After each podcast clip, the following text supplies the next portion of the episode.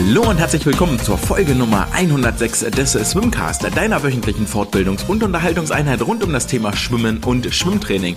Mein Name ist André und ich freue mich, dass ihr heute am 23.12. oder vielleicht sogar Heiligabend, während ihr den Tannenbaum schmückt oder das Weihnachtsessen vorbereitet, eingeschaltet habt, um einen äh, Blick zu werfen zurück auf die vergangenen sieben Tage in der Welt des Schwimmsports. Heute nun lässt sich festhalten, alle Weihnachtsschwimmen sind geschwommen, alle Weihnachtsfeiern gefeiert, alle 100 mal 100 Meter Serien abgearbeitet und das letzte Startsignal in 2022 ist ertönt. Zeit für uns also zurückzublicken auf die Sportler des Jahres, denn die Ehrung fand am vergangenen Wochenende in Baden-Baden statt. Wir werfen einen Blick auf die zweite Hälfte der Wettbewerbe bei der Kurzbahn-WM in Melbourne und es gibt ein Roundup des Wettkampfwochenendes in deutschen Landen, denn in vielen, vielen Hallen ging es sehr, sehr schnell durchs Wasser. Aber bevor wir damit äh, loslegen, noch eine Information zur Folge des Interviews mit Dirk Lange und Volker Kämmerer. Hier haben mich einige Rückmeldungen erreicht und viele davon setzten sich äußerst, äußerst kritisch mit den angesprochenen Themen und Inhalten auseinander, was natürlich schön ist, weil es genau die äh, eine Aufgabe erfüllt, die ich mit dem Swimcast haben wollte. Ich wollte Diskussionen anregen, ich wollte, ähm, dass wir ins Gespräch kommen, dass wir uns unterhalten und dass wir verschiedene Blickwinkel, verschiedene Sichtweisen endlich austauschen und darüber hinaus auch unser unseren Horizont erweitern. Nun kann man einiges davon sicherlich ähm, in Frage stellen und ähm, wir werden das ein oder andere Thema oder ich für meinen Teil werde das ein oder andere Thema durchaus in den kommenden Wochen nochmal aufgreifen, vielleicht auch nochmal mit anderen Interviewgästen. Auf jeden Fall an dieser Stelle vielen Dank für alle, die sich hier zurückgemeldet haben und ähm, ja durchaus die äh, valide Anmerkungen gemacht haben. Wenn ihr für E-Mail schreiben äh, keine Zeit habt, wenn ihr für Anrufen keine Lust habt, dann gibt es reichlich andere Feedback-Möglichkeiten, über die ich mich freue. Ihr könnt Sterne verteilen, ihr könnt Likes verteilen, ihr könnt diesen äh, Podcast reposten oder einfach ganz stumpf weitersagen. All das ist herzlich willkommen und wenn ihr Kritik oder Anregungen, Verbesserungsvorschläge habt, dann diese auch gerne entweder in die Kommentarfunktion oder an andre.swimcast.de. Und zu guter Letzt habt ihr auch die Möglichkeit, dieses kleine Projekt finanziell zu unterstützen. Unter paypal.me slash swimcast sind äh, jede kleine Münze kann dort in die virtuelle Badekappe geworfen werden. Damit jetzt endlich genug der Vorrede. Lasst uns beginnen mit den, ihr ahnt es kaum, Nachrichten der vergangenen Woche. Wir beginnen hier mit Neuigkeiten aus dem äh, deutschen Schwimmverband, denn es gibt zahlreiche neue Bundestrainer, die entweder schon ihr Amt angetreten haben oder am 01.01.2023 ihr Amt antreten werden. Das ist beim Wasserball ein neuer Cheftrainer Milos Sekulic. Bei den Wasserspringern gibt es einen neuen kommissarischen Chefcoach, das ist Christoph Bohm. Die äh, Junioren-Wasserspringer haben eine neue Cheftrainerin. Anne-Kathrin Hoffmann ist hier aus dem Nachwuchs hochgerückt. Damit ist jetzt die Stelle des äh, Nachwuchs oder des Bundestrainers Wasserspringen Nachwuchs vakant und erwartet auf eine neue Besetzung. Und auch die Schwimmer Ihr wisst es schon, haben einen neuen Bundestrainer für den Freiwasser-Nachwuchsbereich. Das ist Olaf Bünde geworden. Und so schön all diese Nachrichten sind für all die Abteilungen und die Sparten, gibt es doch noch ein richtig großes Loch und eine richtig große Lücke, die hier klafft. Nämlich bei den Beckenschwimmern gibt es weiterhin keine Neuigkeiten, was den Posten des Bundestrainers oder der Bundestrainerin, es darf ja auch gerne eine Frau sein, anbelangt und angeht. Und damit befindet sich der DSV nun schon glaube, deutlich über ein Jahr auf der Suche nach einem neuen Chefbundestrainer und so langsam wird das vermutlich relativ eng. Der Berg, den es dort abzuarbeiten gilt, wird ja auch nicht kleiner und ähm, ja, Olympia 2024 ist auch nicht mehr so wahnsinnig lange hin und damit auch der Wirkmechanismus und der Wirkradius des zukünftigen Bundestrainers damit zumindest auf das nächste Highlight, das nächste ganz, ganz große Highlight extrem eingeschränkt. Man darf ja durchaus auch berechtigterweise einwerfen, zumindest aus sportlicher Sicht, das, was außen äh, wahrgenommen wird in der Bevölkerung oder bei uns Schwimmerinnen und Schwimmern, die wir nicht ganz tief im DSV-System drinstecken, in den bürokratischen und Verwaltungsakten. Das Sportliche hat zumindest unter der freien Stelle des DSV-Bundestrainers nicht gelitten. Aktuell befindet sich die sportliche Entwicklung wieder auf dem aufsteigenden Ast, was natürlich wahnsinnig schön ist und was wir jetzt auch in dieser Folge nochmal herausstellen können und herausstellen werden. Wir beginnen dabei mit der Wahl zum Sportler des Jahres, denn hier belegte der Magdeburger Florian Wellbrock den dritten Platz und zwar nicht unter den Schwimmerinnen und Schwimmern, sondern deutschlandweit über alle Sportarten bei den Männern. Herzlichen Glückwunsch also an dieser Stelle nach Magdeburg und ähm, dort den dritten Platz zu belegen bei dieser Wahl zum Sportler des Jahres erfordert im Wesentlichen zwei Komponenten, nämlich Erfolge und man muss diese Erfolge auch ein bisschen vermarkten, also eine gewisse Präsenz haben und beides ist äh, Florian gelungen. Die Erfolge sind äh, wirklich, wirklich äh, zahlreich und hatten schon historische Ausmaße in diesem Jahr, denn bei der Weltmeisterschaft in Budapest gelang es ihm, fünf Medaillen zu gewinnen, die Silbermedaille über die 800 Freistil und die Bronzemedaille über 1500 Meter Freistil im Becken, sowie die Goldmedaille über die 5 Kilometer im Freiwasser und mit der 4 mal 1,5 Kilometer Staffel. Zudem gab es eine weitere Bronzemedaille über die 10 Kilometer im Freiwasser in Budapest. Damit holte Florian die meisten Medaillen seit einem gewissen Michael Groß, der in den 80er Jahren aktiv war, bei einer Weltmeisterschaft, der ebenfalls mit fünfmal Edelmetall wieder zurück in die Heimat geflogen war. Also wahrlich ein historisches Ausmaß was äh, an Erfolg, was Florian hier gelungen ist. Zudem gab es einige Vermarktungsauftritte, so gab es Fernsehauftritte in äh, unter anderem bei der Show Groß vs. Klein. Sein Arena-Sponsoring läuft auch über alle Kanäle, dem kann man ja kaum entrinnen, wenn man in der Schwimmszene aktiv ist. All das sei ihm gegönnt und damit jetzt auch mit dem dritten Platz hier gekrönt. Und zu guter Letzt gibt es noch internationale Nachrichten und Neuigkeiten. Und zwar hat der Europäische Schwimmverband, die LEN, hat die Wettkampftermine für das Jahr 2023 festgelegt. Und neben den Junioren-Europameisterschaften, die in Belgrad stattfinden werden, vom 4. bis zum 9. Juli und den ähm, die Junioren im Freiwasserschwimmen werden vom 15. bis 17. September in Piombino in Italien an den Start gehen. Außerdem gibt es noch einen dritten Wettbewerb, der neu installiert wird und mal gucken, wie der so von den Verbänden angenommen wird, auf jeden Fall einen großen Reiz entwickelt hat. Und zwar findet vom 10. bis zum 13. August, also ein vergleichsweise handlicher Zeitraum, erstmals die U23 Europameisterschaften statt. Gastgeber wird hier Dublin sein. Und das Ziel dieser U23 Europameisterschaften ist es natürlich, den äh, Sportlerinnen und Sportlern einen sanfteren Übergang oder einen erfolgsverwöhnteren Übergang, möchte man vielleicht fast sagen, aus dem Juniorenbereich in die offene Klasse zu ermöglichen. Und ähm, ja, da dürften wir jetzt gespannt sein, wie das so die Nationalverbände mit Leben füllen. Da gibt es durchaus schon den ein oder anderen Ansatz. Man kann da natürlich mit der A-Kader-Nationalmannschaft, also mit dem allerbesten, der besten antreten, die also sowohl bei den Erwachsenen ähm, Europameisterschaften antreten. Da fällt mir unter anderem ein Lukas Mertens oder eine Isabel Gose ein, die hier startberechtigt wären. Oder man nimmt da Sportlerinnen und Sportler aus der zweiten Reihe, die vielleicht haarscharf an der Nominierung, an der Qualifikation für die EM im Erwachsenenbereich vorbeigeschrammt sind und gibt ihnen hier die Möglichkeit, auf internationaler Bühne Erfahrungen zu sammeln und vielleicht Luft zu schnuppern, je nachdem auch wie das Event ausgestaltet ist, weitere Motivation für eine Karriere im Schwimmsport zu, zu sammeln, um sie länger im Wettkampfsport zu halten.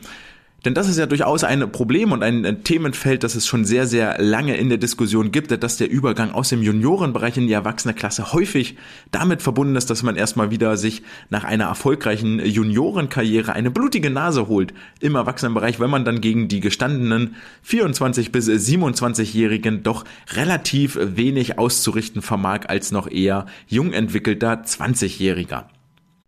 Und weil wir damit einmal beim Thema Wettkämpfe sind, kommen wir nun zum Wettkampf-Roundup des vergangenen Wochenendes. In Deutschland ging es in Berlin, Hamburg, Magdeburg und in Bochum sehr, sehr schnell durchs Wasser und wir fangen in der deutschen Hauptstadt in Berlin an. Hier war es nämlich die Chemnitzerin Lise Seidel, die mit ihren erst 16 Jahren sowohl die 50 als auch die 100 als auch die 200 Meter Rücken gewinnen konnte, in durchaus beachtlichen Zeiten. Über die 50 Rücken äh, war sie in 29,45 nicht zu schlagen und eine Anna-Maria Börstler, die den deutschen Jahrgangsrekord hält mit 28,7, war in Magdeburg zum gleichen Zeitpunkt roundabout zwei Zehntel langsamer als Liese hier in Berlin. Über die 100 Meter Rücken schwamm sie in 1.02.24 ins Ziel, belegt damit im Jahr 2022 auf der Langbahn den vierten Platz, unter anderem hinter Johanna Roas und Jenny Mensing. Johanna hat bereits die Bade, die Badeanzug an den Nagel gehangen.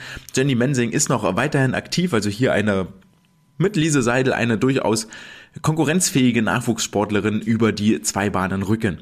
Die 200 Rücken gewann sie in 2.14.11 und belegt damit ebenfalls in der deutschen Liste in der offenen Klasse den dritten Platz im Jahr 2022, also ein durchaus versöhnlicher und äh, sehr, sehr guter Jahresabschluss für sie. Ebenso konnte Leonie Kuhlmann weiterhin überzeugen und zwar war sie nicht nur über die 200 und 400 Meter Freistil relativ flott unterwegs, sondern auch über die sehr, sehr ungewohnten 400 Meter Lagen im Wasser. Hier gewann sie in 4 Minuten 48, was zum einen schon eine beachtliche Zeit ist und sie auch in die Top 5, glaube ich, in diesem Jahr auf der Langbahn katapultiert.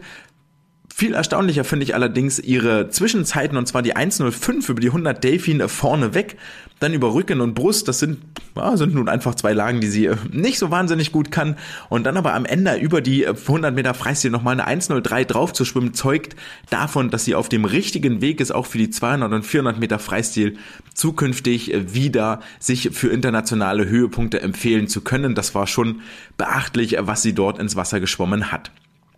In Hamburg fand ebenfalls ein Weihnachtsschwimmen auf der langen Bahn statt. Hier konnte Cornelius Jahn über die 100 Meter Rücken in 55,57 Sekunden ein Ausrufezeichen, ein Achtungszeichen an die nationale Konkurrenz senden. Das größte Highlight gab es allerdings in Magdeburg. In der Landeshauptstadt von Sachsen-Anhalt waren es natürlich die gastgebenden Schwimmerinnen und Schwimmer des SC Magdeburg, die hier für ähm, große Augen sorgten und für richtig, richtig schnelle Zeiten sich verantwortlich zeichneten. So waren sie ja erst vor einigen Wochen aus dem Höhentrainingslager zurückgekommen, unter anderem ja der Grund gewesen, weshalb der A-Kader des SCM in ähm, Wuppertal bei den deutschen Kurzbahnmeisterschaften fehlte und dass dieser Einsatz im Höhentrainingslager, der die Ergebnisse durchaus sehenswert sind und sich gelohnt hat, die Schinderei, das zeigten Isabel Gose, Leonie Mertens, äh, Florian, Isabel Gose, Lukas Mertens, äh, Florian Wellbrock und Hugo Engelin. So war es Isabel Gose, die über die 1000, äh, über die 100, 200, 400, 800 und 1500 Meter Freistil siegreich war, jeweils mit FINA-Punkten von 740, 860, 870, 870 und 850. Also ganz klar zu erkennen, wo bei ihr die Stärken liegen, nämlich auf den 200 bis 1500 Meter. Die 100 sind eigentlich schon fast zu kurz. Ihre Zeiten hier bei 57,3 Sekunden für die 100, 1,58,9 für die 200, 4,076 für die 400, 8,27, 800 und 16 Minuten 13 für die 1500 Meter. Und mit diesen Zeiten ist sie schon wahnsinnig nah dran an den äh, Finalzeiten, die sie bei der WM in Budapest dort ins äh, Wasser geschwommen hatte. So fehlten ihr über die 200 Meter nur zwei Sekunden zu ihrer WM-Zeit, über die 400 waren es dann vier Sekunden und über die 800 Meter waren es ebenfalls nur vier Sekunden, die sie von ihrer ähm, WM-Zeit trennten. Und das ist dann doch ein sehr, sehr gutes Zeichen und ähm, wahnsinnig beachtlich, mit welch hohem Tempo hier die Schwimmerinnen und oder Isabel an der Stelle schon unterwegs gewesen ist. Ihr Freund Lukas Mertens war ebenfalls im Wasser und über die 50, 200, 400, 800 Freistil siegreich. Hier zeichnet sich der gleiche Trend ab wie bei Isabel. Über die 50 holte er 720 FINA-Punkte, dann 860 über die 200 und jeweils 911 Punkte über die 400 und die 800 Freistil, was in Zeiten umgerechnet in 23,4, 1,47, 3,47 und 7,46 ist. Alles für ihn, ähnlich wie bei Isa, sehr, sehr nah an seinen WM-Zeiten. Über die 100 Meter fehlt, über die 200 fehlten ihm nur anderthalb Sekunden. Über die 400 Meter fehlten ihm vier Sekunden. Also die äh, jungen Sportlerinnen und Sportler hier ähm, auf einem guten Pfad. Äh, ebenfalls startete Lukas noch über die 50 und die 200 Meter Rückensprung hier in 25,4 und 1,58,96 ins Ziel. Beide Zeiten sind weiterhin Belege dafür, dass mit ihm, wenn er es denn mal ernst meint und das wirklich attackiert und angeht, auch über die Rückenstrecken eine ernstzunehmende Konkurrenz für die bisherigen Rückenspezialisten sein kann. Florian Wellbrock hatte einen kurzen Einsatz, weil er dann zur Sportlerehrung nach Baden-Baden musste. Die reichte, der Kurzeinsatz reichte allerdings, um die 1500 Freistil in 1453 zu gewinnen, damit 926 Punkte einzuheimsen und den äh, großen Pokal für die punktbeste Leistung mit nach Hause nehmen zu dürfen. Im Nachwuchs bei den Jungs äh, war es Hugo Engelin, der für Schlagzeilen sorgte und im Jahrgang 2008 zwei neue deutsche Jahrgangsrekorde aufstellte. Über die 50 Brust schlug er nach 29,65 Sekunden an und äh, schnappte damit den Jahrgangsrekord aus den Händen von Michael Raje, der schon zwei Jahre auf dem Buckel hat und damit war Hugo eine Zehntel schneller als Michael von der SSG Samax Ritter bei seinem Rekord 2020. Über die 200 Meter Brust entthronte sich Hugo selbst, denn erst im März äh, diesen Jahres äh, schraubte er den äh, Rekord auf 2 Minuten 22,35 und konnte ihn jetzt nochmal um dreieinhalb Sekunden verbessern. Klar, es ist ja auch fast ein Trainingsjahr ins Land gegangen, auf jetzt 2 Minuten 19,78. Herzlichen Glückwunsch nach Magdeburg zu, zu zwei neuen deutschen Jahrgangsrekorden. Einen weiteren deutschen Jahrgangsrekord gab es in Bochum. Hier war es Larus Thiel, der die 50 Meter Freistil in 24,35 Sekunden bewältigte und damit Alexander Lohmer die Bestleistung abluchste. Die alte Bestmarke stand bei 24,59 und hatte schon sage und schreibe zwölf Jahre auf dem Buckel. Also seit 2010 gab es niemanden, der mal in ähnliche Sphären oder schnellere Sphären als Alexander hier emporgeschossen ist. Deswegen herzlichen Glückwunsch nach Larus und die Trainerinnen und Trainer von der SG Bayer. Und nach zwei deutschen Jahrgangsrekorden gehen wir mindestens eine, ich glaube eher so fünf oder sechs Stufen weiter nach oben, nämlich zu einem Weltrekord, den es noch nicht ganz offiziell, aber schon verkündbar inoffiziell gibt. Und zwar hat der SC Wiesbaden einen neuen Weltrekord aufgestellt am 21.12. über 100 mal 25 Meter. Hier steht die Bestmarke ab sofort bei 20 Minuten, 19 Sekunden und 19 Hundertstel. Was im Schnitt, ich habe die Mathematik für euch gemacht, im Schnitt bedeutet, dass jeder Sportler, jede Sportlerin für die eine Bahn durchs Becken 12,2 Sekunden benötigt hat. Das ist schon ganz schön flott. Zum einen, weil sicherlich viele Vereine Probleme haben, überhaupt 100 wettkampffähige Sportlerinnen und Sportler zu finden und die dann noch im Durchschnitt alle 12 Sekunden durchs Becken zu schicken. Chapeau, dafür gehört, gebührt Respekt. Wir lupfen die Badekappe und sagen herzlichen Glückwunsch zu einem neuen Weltrekord nach Wiesbaden. Mit diesen guten Nachrichten äh, verlassen wir die schwarz-rot-goldenen Lande und fliegen rüber nach Down Under zur Kurzbahn-WM, wo die deutschen Sportlerinnen und Sportler ebenfalls zu überzeugen wussten. Und eigentlich ist ja die ganz große Frage, wenn wir so zurückblicken auf die vergangenen Wettkampfhöhepunkte, ob es der DSV tatsächlich schafft, eine Meisterschaft sportlich erfolgreich zu bewältigen, ohne dabei negative politische Schlagzeilen zu verursachen. Und die Antwort kann nur lauten, ja, das hat der Deutsche Schwimmverband gefasst, geschafft. Und vor allem das Wochenende, wo ja nun zu einer sehr, sehr günstigen Zeit hier in Deutschland, nämlich morgens um 9.30 Uhr die Finals stattgefunden haben, waren die Leistungen absolut herausragend und es war nicht nur aus äh, deutscher Sicht, sondern auch aus internationaler Sicht ein wahrlich schwimmerisches Fest.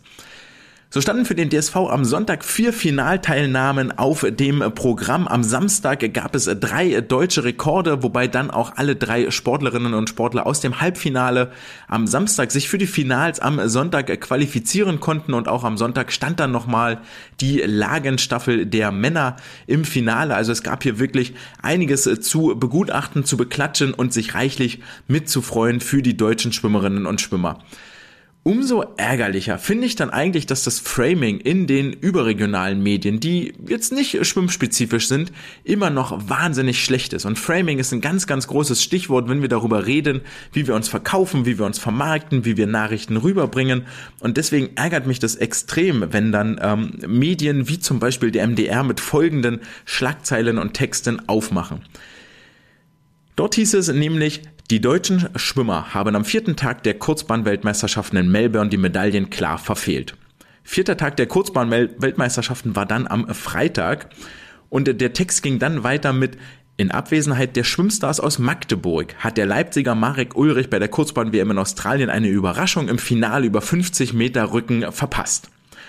Und was mich hierbei stört, ist eigentlich zum einen, dass ähm, das heißt, die Medaillen wurden klar verfehlt. Alleine, dass Marek über die 50 Rücken im Finale stand und damit zu den acht schnellsten Schwimmern auf diesem Planeten gehört, finde ich, gebührt viel, viel mehr Respekt. Dieser Tatsache gebührt viel, viel mehr Anerkennung, wenn die Redakteure sich auch nur einen kurzen Moment mit der Vita, mit den Leistungen auseinandergesetzt hätten, wüssten sie, dass diese 23.03, die Marek geschwommen ist, drei bis vier Zehntel unter seiner Bestzeit war, was wirklich viel ist für 50 Meter.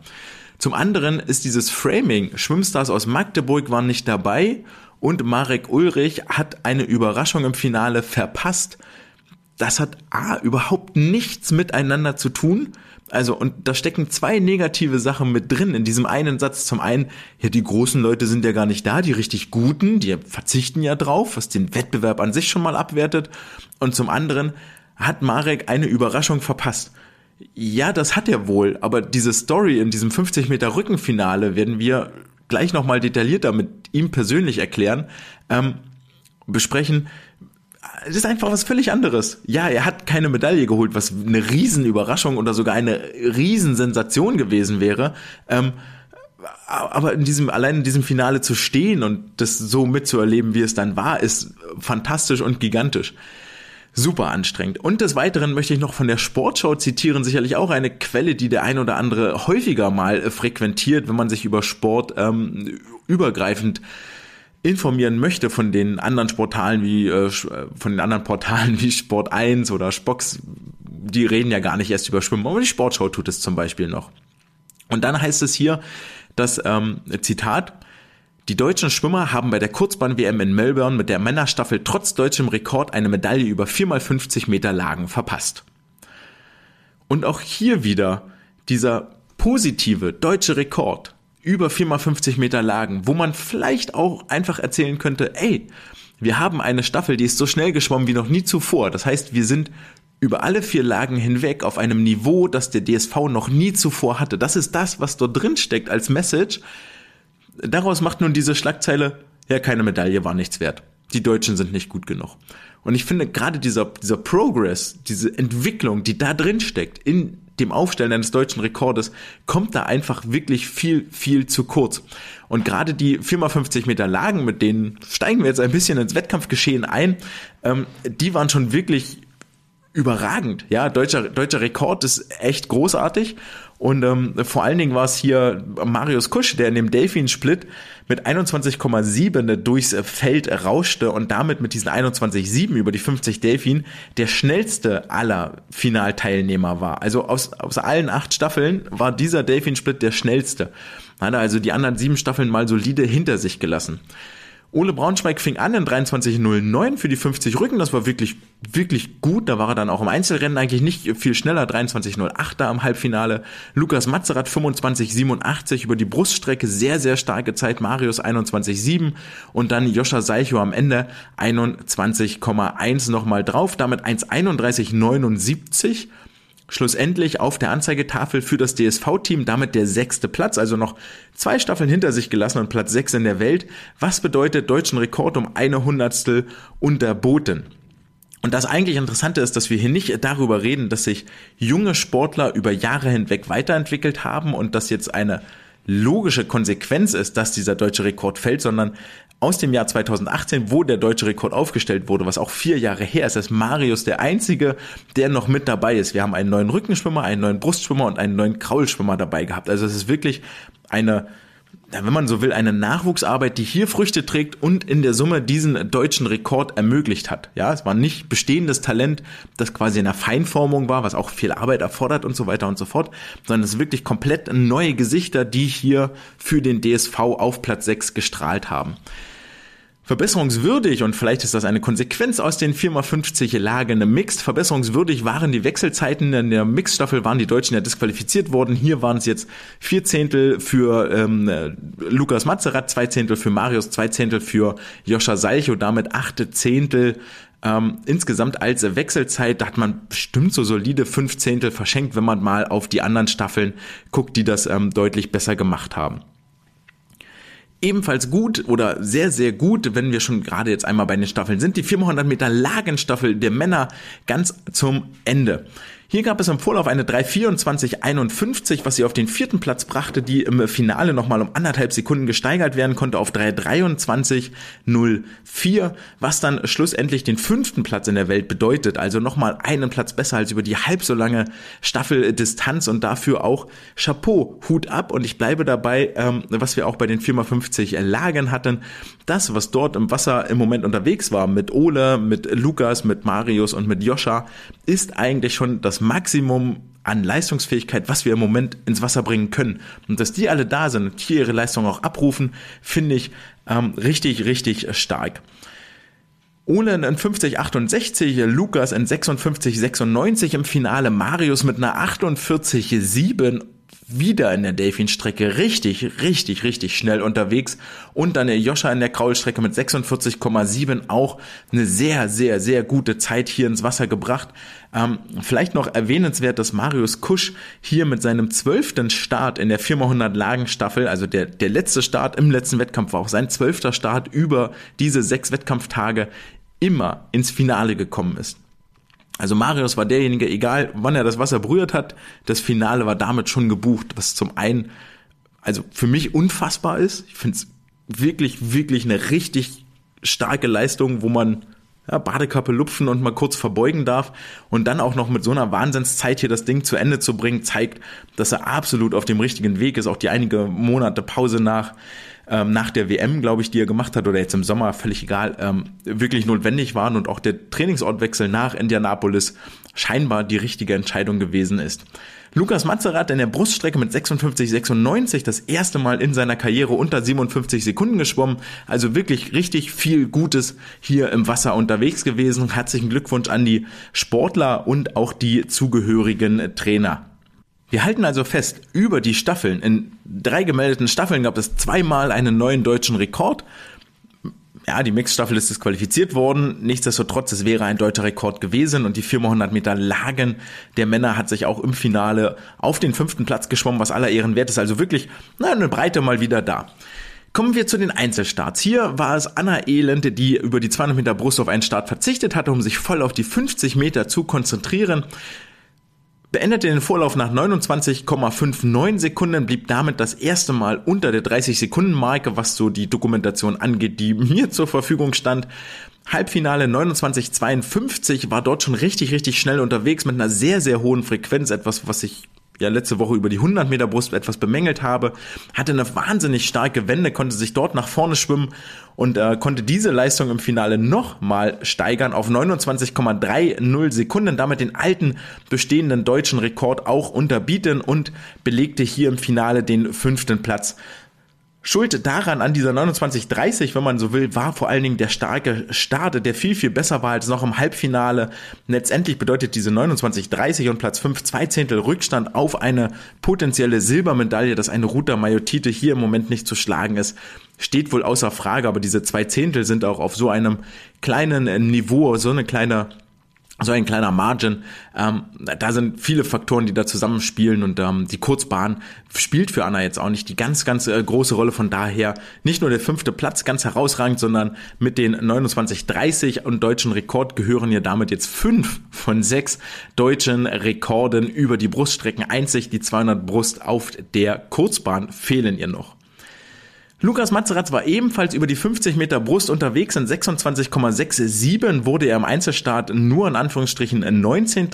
Und dass er da tatsächlich viel schneller unterwegs sein kann, hat er in der Langstaffel bewiesen. In 25,87 war er hier unterwegs, also acht Zehntel schneller lesen, legen wir die ähm, oder ziehen wir den äh, Wechselzeit noch mit ab, dann ist er irgendwo bei einer flachen 26 unterwegs und dann sieht das Ganze schon ganz, ganz anders aus und bedeutet auch eine ganz sichere Halbfinalteilnahme. Der letzte Brustschwimmer im Bunde war Marco Koch mit seinem einzigen Start hier in Down Under. Über die 200 Meter Brust hieß es für ihn im Vorlauf nach 2 Minuten 4 und 3 Hundertstel Platz 7 und das Ticket für das Finale, was aller Ehren wert ist, auch die 200 Meter Brust, ja ein relativ altes Finale von der Zusammensetzung der Finalteilnehmer her, so dass äh, Marco da mit seiner großen Erfahrung und seiner reichen internationalen Karriere gar nicht weiter auffällt. Was ihm dann allerdings nicht gelungen war, war hier die äh, gute den guten Rutsch, die gute Leistung aus dem Vorlauf mit ins Finale zu bringen. Nach 2.05.02 blieb die Uhr für ihn stehen. Das bedeutet im Finale den siebten Platz bei einer Weltmeisterschaft, was immer noch sehr, sehr gut ist. Also für Mike, für alle, für jeden ins Finale zu schwimmen und zu den besten acht der Welt zu gehören, ist eine herausragende Leistung, die Anerkennung verdient, wo man erstmal den Hut vorziehen sollte. Und dennoch müssen wir auch drüber reden, dass es dann eben so ist, dass es gefühlt von außen so aussieht, dass dort vom ersten Meter an gar kein Rutsch da war, gar kein Wassergefühl, dass er so richtig gar nicht ins Rennen reinkam und das ist dann natürlich extrem ärgerlich über die 200 Brust. Wenn es dort nicht von vornherein läuft, dann wird's ein Krampf und dann reicht's halt nicht für unter 204. So ist es. Solche Dinge passieren immer mal wieder, offensichtlich auch einem Marco und die nächsten Höhepunkte werden aber mit Sicherheit kommen. Da äh, geht dann der Fokus natürlich ganz klar auf die Langbahnsaison jetzt im kommenden halben Jahr. Zwei Delfinschwimmer waren noch unterwegs, nämlich Angelina Köhler und Marius Kusch und äh, beide sorgten für Highlights über ihre 100 Meter Delfin. Angelina konnte im Vorlauf in 56,56 Sekunden den fünften Platz belegen eine neue Bestzeit schwimmen, blieb dabei nur knapp über dem deutschen Rekord, nämlich insgesamt 13 Hundertstel. Schwamm dann im Halbfinale in 56,23 Sekunden Wer die Mathematik jetzt schnell gemacht hat, einen neuen deutschen Rekord. Herzlichen Glückwunsch nach Berlin und konnte diese Zeit dann auch im Finale nochmal unterbieten. In 56,20 ist sie nun die deutsche Rekordhalterin über die 100 Meter Delfin und konnte den bei dieser WM sogar zweimal gleich verbessern. Was ich richtig schön fand, war eigentlich, dass Angelina hier zum Finale mit einem breiten Grinsen ausmarschiert, was ein gewisses Selbstvertrauen, eine schöne Lockerheit auch ähm, bedeutet, eine schöne Lockerheit symbolisiert. Ähm, das ist wirklich schön zu sehen, dass es hier nicht immer nur ernst zur Sache geht, sondern ein Winken in die Kamera, ein breites Lächeln.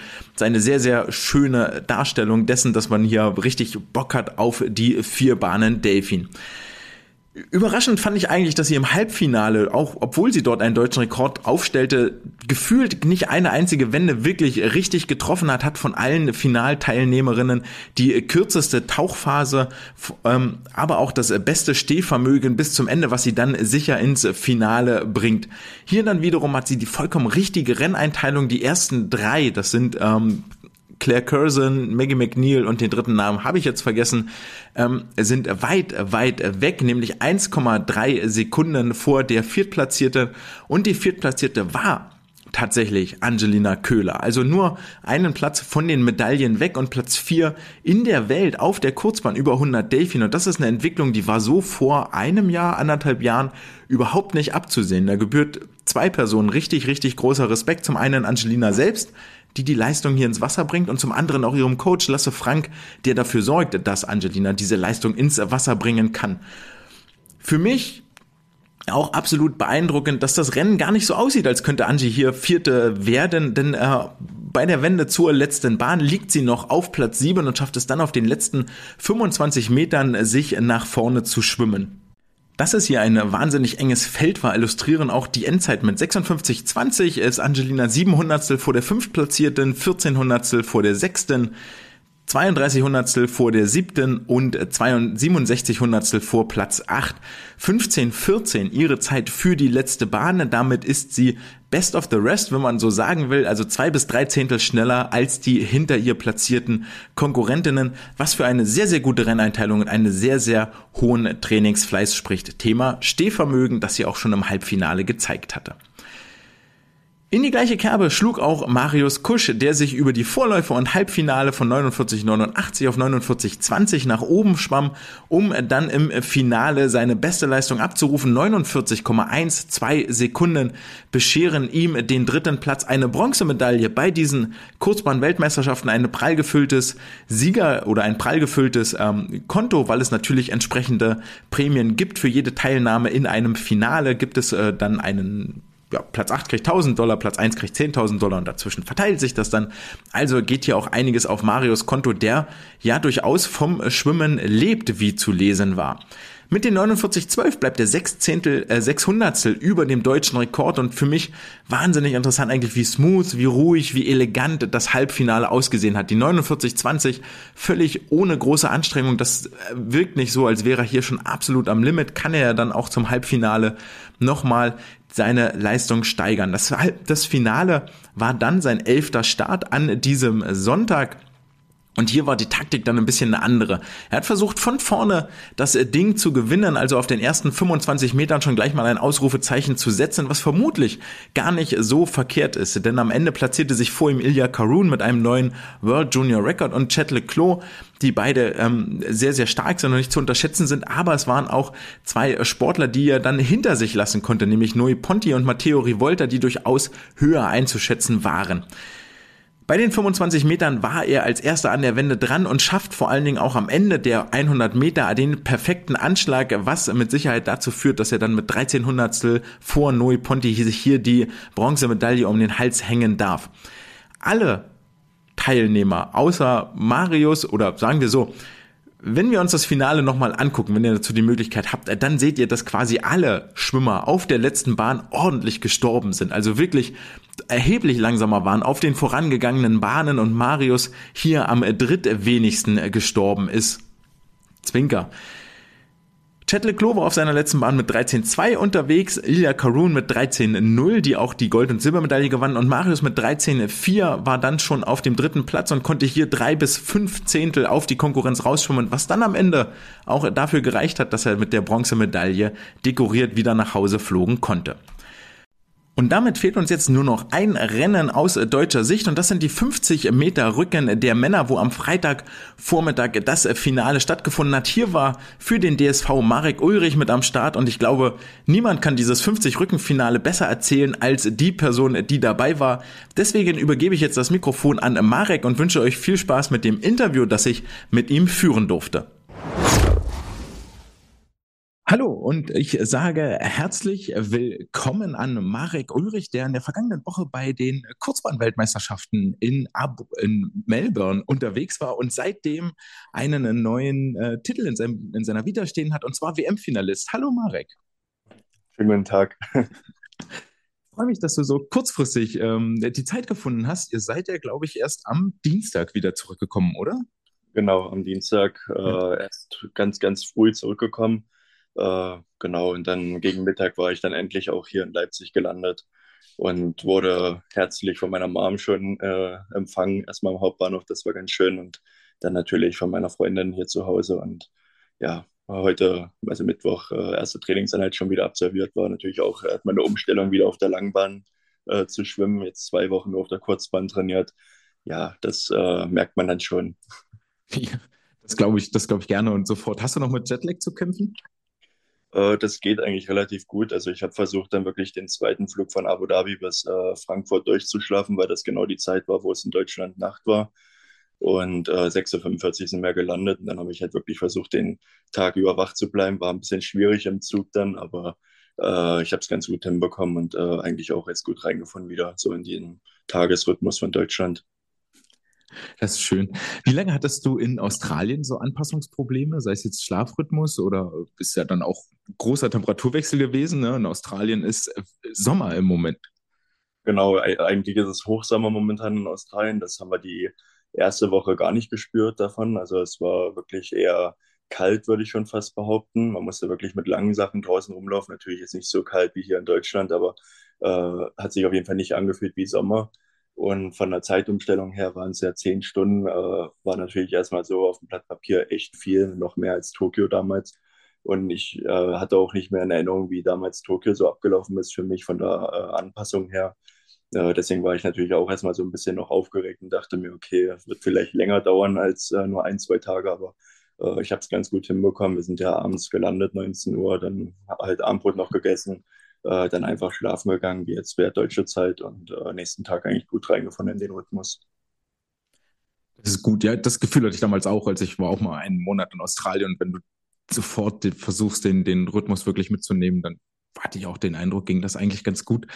Ihr wart eine Woche vorher da und habt euch dann dort ähm, auf die Wettbewerbe vorbereitet. War das dann auch für dich das erste Mal diese Saison, dass du so konsequent auf der Kurzbahn trainiert hast? Das auf alle Fälle. Also wir äh, haben hier in Leipzig jetzt nicht so das Privileg, dass wir unsere Bahnen umfunktionieren können auf eine 25-Meter-Bahn, was andere äh, bei sich zu Hause natürlich äh, hinbekommen. Ähm, dadurch müssen wir halt meistens auf der Langbahn trainieren. Äh, wir haben immer ab und zu mal einmal die Woche ähm, eine andere Schwimmhalle mal genutzt, äh, um auf der Kurzbahn zu trainieren. Ist aber auch schon ein bisschen äh, in Vergangenheit geraten. Deswegen war das natürlich erstmal eine neue Erfahrung, dann ja, eine ganze Woche oder jetzt zwei Wochen dann halt äh, nur auf der Kurzbahn schwimmen zu können und ja, da halt auch dann mal an der ähm, an dem Kriterium ähm, Bänder zu trainieren oder zu fallen mhm. da. Genau, weil es sind natürlich mehr Wände und äh, auf der Strecke, als wenn man auf der 50 Meter Bahn unterwegs ist. Was ist da das Hauptproblem für dich mit den Wänden?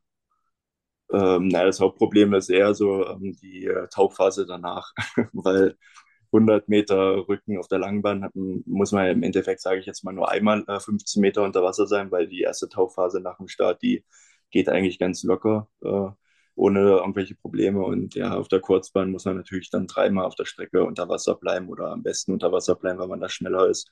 Und äh, ja, das spürt man dann auf jeden Fall in der Lunge. Ist das nur Erfahrung, die einem da hilft? Also, dass du vor der Wende nochmal den Atemrhythmus anpasst, vielleicht nochmal bewusster tiefer Luft holst, auf den ersten 25 ein Stück langsamer schwimmst, gar nicht so von vorne reingehst? Oder passiert da wirklich auch schon eine körperliche Anpassung in der Lunge, dass da der Sauerstoffverbrauch ein bisschen besser wird? Ja, also ich äh, merke das schon immer, also gerade am Anfang zum Beispiel, wenn man das so ein bisschen reflektiert äh, von Trainingseinheiten her, so am Anfang der Einheit hat die Lunge schon ein bisschen zu kämpfen noch, wenn man da versucht, äh, wirklich immer schön weit zu tauchen. Äh, macht man das aber ein paar Mal, ist so auch die Lunge halt trainierter und ähm, dann fällt das natürlich auch leichter, äh, ein, zwei Kicks länger unter Wasser zu bleiben und äh, man kommt damit besser klar, wenn man so in den letzten Kicks äh, schon ein bisschen mehr um die um Luft halt äh, ja, benötigt. Da sind wir auch direkt beim Thema mit den 100 Meter Rücken. Ähm, die waren ja der, am allerersten Wettkampftag. Dienstag fingen die Wettkämpfe an und für dich dann auch um, direkt morgens mit den Vorläufen. Und ich behaupte jetzt mal, du warst da relativ zufrieden, aber äh, sag ruhig gleich deine Sicht der Dinge nochmal. Du hast nach 50,92 Sekunden angeschlagen und warst damit das erste Mal in deiner Karriere unter der 51 Sekunden Marke geblieben.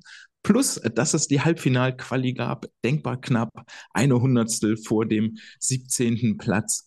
Ähm, was hat dazu geführt, dass du jetzt diese Barriere durchbrochen konntest? Mm, also ehrlich gesagt weiß ich es gar nicht genau, weil vom, vom Training her haben wir jetzt noch nichts Großartiges gemacht, so was Schnelligkeit anging oder ähm, äh, um explizit zu sagen, okay, daran liegt es jetzt, dass die 100 Meter besser geworden sind auf der Kurzbahn. Ähm, wir waren natürlich jetzt im Höhentrainingslager noch vorweg. Das äh, lag jetzt perfekt auch so vom Abstand her zum Wettkampf hin. Man sagt immer so drei bis vier Wochen nach der Höhe ist dann dieser Höheneffekt, wo man dann halt äh, ja, besser halt damit klarkommt, äh, mit weniger Sauerstoff oder sozusagen mit weniger Sauerstoff ähm, den Wettkampf dann zu schwimmen. Ähm, ja, es, wo, woran es dann wirklich am Ende lag, dass da so eine gute Bestzeit bei rumgekommen ist, weiß ich gar nicht genau. Auf alle Fälle hat es mich natürlich sehr gefreut und äh, auch, dass ich dann noch ins Halbfinale gekommen bin und wir sagen dazu immer dann äh, mit Auge geschwommen und war natürlich dann am Ende so, es war ja wirklich, ich glaube, nur eine Hundertstel, dann wäre ich schon 17. gewesen. Also es war sehr mit Auge. War genau tatsächlich exakt eine Hundertstel. Ähm, damit auch Platz fünf der deutschen Bestenliste aller Zeiten. Ich finde das auch immer eine schöne Randnotiz, weil das häufig untergeht, aber das Ganze in so einen historischen Kontext setzt, mhm. diese Zeit. Ähm, Im Halbfinale warst du nicht mehr ganz so schnell, 51-12, aber das reden wir, glaube ich, wirklich über Nuancen. Zwei Zehntel ähm, ja. zu verlieren auf den vier Bahnen geht dann relativ schnell ähm, als 16. Jetzt hast du schon beantwortet, ähm, oder, oder weiß ich nicht, hattest du so eine Zeit erwartet, dass da die 51 kommt? Naja, der, der, der erste Start immer beim Wettkampf ist so für mich, dass äh, ähm, ja, also die, die Richtung, wo es hingeht im Endeffekt. Also da habe ich natürlich auch noch so das meiste, äh, meiste Nervosität und äh, sage ich jetzt auch mal so ein bisschen Angst vor dem Start, weil der entscheidet so ein bisschen für mich immer so vom Kopf her, okay, ich bin gut drauf, äh, der Wettkampf läuft oder okay, irgendwo fehlt es mir noch. Und dadurch, dass dann die Zeiten erstmal sehr vielversprechend waren, hat es mich natürlich dann auch äh, umso mehr beflügelt, dann die 50 Meter halt dann am Donnerstag nochmal anzugreifen und da wirklich dann nochmal zu gucken, was dabei rumkommt, wenn die 100 Meter schon so gut gelaufen sind. Sind die 50 ein sehr anderes Rennen als die 100? Ja, sehr. Also die 100 Meter sind für mich schon so eher, äh, okay, nicht alles rausscheppern. Äh, die ersten 50 Meter hebt dann noch ein bisschen was auf, gerade was die Taufphasen angeht äh, atme ordentlich und ja, achte auf, äh, dass du genug mit Sauerstoff versorgt bist. Und bei 50 Meter ist es eher so einfach rein da und äh, tauch so lang, wie es nur geht. Hauptsache nicht über 15 Meter kommen. Und wenn du anschlägst, dann tut es vielleicht kurz weh, aber dann ist es schon wieder vorbei. Du hast schon angesprochen, ähm, am dritten und vierten Wettkampftag waren dann äh, die 50 Rücken, die äh, dich bis ins äh, Finale katapultiert haben. Vorlauf 23, 28 und dann kam das äh, große, starke Halbfinale in 23.03 hat es dich hier für den siebten Platz gereicht. Ähm, und das war auch wieder, um dich zu zitieren, mit Auge geschwommen, aber ich glaube, dass auf den 50 Meter Strecken ähm, eigentlich immer so, dass es da wirklich auch wieder Nuance und jede Feinheit ankommt. Was dann auch zur nächsten Frage führt. Damit warst du zwei Zehntel schneller als im Vorlauf und dazwischen liegen ja bloß ein paar Stunden und nochmal vier Zehntel schneller als beim Weltcup-Finale in Berlin. Was war da der Unterschied? Was hat besser geklappt? Was ist besser gelaufen? Auf alle Fälle ist erstmal der Start besser gewesen. Also vom Vorlauf zum Halbfinale haben wir uns ähm, die Werte halt dann angeschaut. Ähm, das IAT macht da ja immer eine sehr schöne Auswertung dann von den ganzen, ähm, ja, sage ich mal, alle fünf Meter so die ähm, Splitzeiten beziehungsweise die Frequenzen, die Tauchphasen, wo kam ich hoch, ähm, wie, wie schnell war ich unter Wasser, konnte man sehr gut dann halt auswerten. Hat man gesehen, okay, mein Start ist äh, früh noch nicht perfekt gewesen, da war die Reaktionszeit halt noch ein Tick äh, langsamer als äh, bei den internationalen Konkurrenten. Und ähm, der zweite, äh, die zweite Tauchphase war bei mir halt nur 13,5 Meter und ich bin halt ein sehr guter Delfinbeiner-Schwimmer und äh, da ist es natürlich äh, umso schlimmer, wenn ich da einen Meter verschenke oder anderthalb Meter sogar. Genau, und da habe ich halt dann am Nachmittag versucht, das umzusetzen, halt dann die Reaktionszeit beim Start zu verkürzen, ist mir gelungen. Äh, die Wände natürlich optimal zu nutzen, dann nicht zu lange halt auf dem Bauch liegen und ähm, die zweite Tauchphase halt dann auszunutzen und äh, da einfach dann noch ein, zwei Kicks mehr zu machen als früh. Und das waren dann im Endeffekt so für mich die zwei Zehnte, die dann zur 23.0 geführt hatten. Hm. So ein Clou geben, so eine Reaktionszeit zu verbessern, stelle ich mir extrem schwierig vor. Unterwasserphase, okay, vielleicht ein Kick mehr, ein bisschen schmaler kicken, das kriege ich hin, aber so eine Reaktionszeit ist ja schon ziemlich stabil eigentlich. Über welchen Clou, über welche Hilfsmittel hast du das realisiert? Naja, im, im Vorfeld auf jeden Fall noch ein paar reaktive Sprünge gemacht, einfach dann, um da äh, sozusagen die Reaktionszeit ein bisschen noch am Land zu trainieren. Nicht, dass der Start dann sozusagen die erste Reaktion ist, die ich äh, mache. Und dann einfach so ein bisschen provoziert. Also klar, ähm, ich wusste, okay, ich würde gern noch ins Finale kommen und so, aber ich wusste auf der anderen Seite auch, ich habe nichts zu verlieren. Also wenn ich mich jetzt hier irgendwo zurücknehme und äh, alles schön auf ähm, Sicherheit mache, dann wird es vielleicht für eine gute Zeit noch reichen, aber Finale nicht mehr. Und habe ich mir halt gesagt, okay, dann probier es einfach. Wenn es Frühstart werden sollte, dann ist es so. Für mich hat es sich auch angefühlt, wie als wäre es ein Frühstart. War natürlich kein Frühstart, aber das ist erstmal in dem ersten Moment so ein bisschen die Überwindung, halt dann genau dann abzuspringen, wenn das Startsignal kommt oder so vom Gefühl her sogar ein bisschen eher abzuspringen, obwohl das Startsignal eigentlich viel, viel eher schon kam. Antizipierst du das Startsignal aus vorangegangenen Starts oder ist es wirklich ein Aufsignal auf das Aufleuchten der, der Lampe am Startblock warten? Ja, bei, bei anderen Wettkämpfen habe ich das noch nie so bewusst gemacht. Da würde es wahrscheinlich wirklich gehen, dass man das so sich ein paar Mal anhört, weil die Starter ja eigentlich immer dieselben sind und äh, die meisten Starter eigentlich dann auch immer so denselben Rhythmus haben, äh, mit zwischen auf die Plätze und diesem Dütsignal, äh, die Abstände halt sozusagen. Aber bei dem Starter in Melbourne war es genau das Gegenteil. Der hat halt wirklich so Start gemacht, wie er halt möchte. Äh, das war manchmal wirklich von äh, Take Your Marks äh, mit mindestens zwei, drei Sekunden äh, Zwischenhalt von diesem Dütsignal bis hin dann zu Take Your Marks und sofort dieses Dütsignal. Also es war halt sehr, sehr schwierig, dann da wirklich herauszufinden, wie er ähm, äh, startet. Und das ist ja dann auch sozusagen im Finale dann passiert, wo äh, wir dann alle sehr überrascht waren oder zumindest wir drei. Du hast es angesprochen, ich wäre jetzt nämlich auch rübergekommen, weil wir schon so wahnsinnig viel über den Start reden, müssen wir über das 50 Meter Rückenfinale reden. Wer dort am Freitag leider arbeiten musste und das nicht gesehen hat, vielleicht um euch kurz abzuholen. Ähm, es war das 50 Meter Rückenfinale der Männer, was direkt nach den Frauen stattgefunden hat. Und ähm, da gab es nicht das reguläre, einfache Startsignal, sondern direkt im Anschluss oder ich glaube, statt, statt des regulären Startsignals gab es dann das Fehlstartsignal mit drei lauten ähm, Düts, was dazu geführt hat, dass äh, fünf Sportler weitergeschwommen sind und äh, drei Sportler das Rennen abgebrochen haben. Du warst jetzt einer von denen, die abgebrochen haben. Warum? Mhm. Äh, erster Grund auf alle Fälle derjenige, der, also Dylan Carter war ja neben mir. Äh, er hatte dann das Rennen vor mir noch abgebrochen. Das habe ich dann irgendwann im rechten Winkel halt dann gesehen, dass äh, neben mir ein Schwimmer aufgehört hatte. Ich habe ja natürlich auch das Startsignal gehört, dass das nicht äh, das normale Startsignal war. Bin natürlich aber trotzdem erstmal normal abgesprungen. Und als er dann aber aufgehört hatte zu schwimmen, habe ich natürlich dann auch gesagt, okay, äh, hör auf, äh, nicht, dass du der Einzige bist, der jetzt hier noch äh, die 50 Meter voll schwimmt und alle anderen sind dabei, schon wieder vorzugehen, um jetzt gleich wieder einen Start zu machen. Und ja, war natürlich dann nicht der Fall. Äh, haben dann am Ende ja nur drei aufgehört zu schwimmen. Der Rest ist dann wirklich so geschwommen, wie als wäre es äh, Weltmeisterschaftsfinale gewesen. ja, äh, war dann natürlich ärgerlich für die äh, anderen fünf Leute, die jetzt da noch äh, volles Rohr geschwommen sind. Und ja, war, war halt ein bisschen schwierig, die Situation danach. Wir wussten alle nicht, wie es jetzt weitergeht, ob wir drei dann erstmal nur noch mal schwimmen dürfen, dass die Zeiten dann halt im Endeffekt dann gewertet werden oder ob wir alle noch mal schwimmen oder ob wir gar nicht mehr schwimmen dürfen, weil die sagen, okay, die äußerlichen Randbahnen, die werden jetzt sowieso nicht mehr da, damit da hier mitschwimmen können.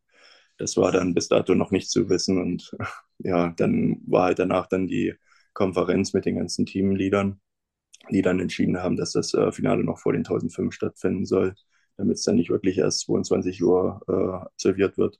Ja, und dann durften wir uns alle nochmal fit machen, eine Dreiviertelstunde und äh, wieder im Call rumsitzen. Äh, war das, kriegst du das immer mit, was auf der Nebenbahn neben dir passiert? Es gibt, gibt ja auch sehr viele, kenne ich zumindest aus meiner eigenen Erfahrung, wenn ich mit den Sportlern rede, wenn du denen sagst sogar, ey, die Bahn neben dir war leer, gibt es wahnsinnig viele, die sagen, echt, habe ich überhaupt nicht gemerkt, weil die so im Tunnel sind und so auf sich fokussiert sind. Deswegen die Frage, kriegst du das immer mit, was daneben passiert, oder war das jetzt auch mit durch das Startsignal impliziert? Es war im Endeffekt nur durch das Startsignal. Also ähm, man kriegt da schon ein bisschen mit, die ganzen Wasserspritzer dann auf alle Fälle. Aber ähm, die ersten 25 definitiv nicht, weil das dann alles viel zu schnell geht. Aber dadurch, dass das Startsignal schon ein anderes war und ich eigentlich nicht wusste, okay, was machen wir jetzt, äh, äh, habe ich natürlich dann schon deutlich mehr rüber geguckt und war dann nicht mehr auf mich äh, komplett fokussiert und habe dann einfach mitbekommen, okay, hier ja, an der Stelle abbrechen und nochmal neu machen. Okay. Jetzt hast du schon gesagt, wie es weiterging. Teamleader haben sich äh, dann zusammengesetzt, vermutlich auch mit den Schiedsrichtern oder mit dem, mit dem genau. äh, Veranstaltungsleiter dort äh, von der FINA vor Ort. Ähm, 45 Minuten war die Pause dann, bevor es wieder losging, richtig?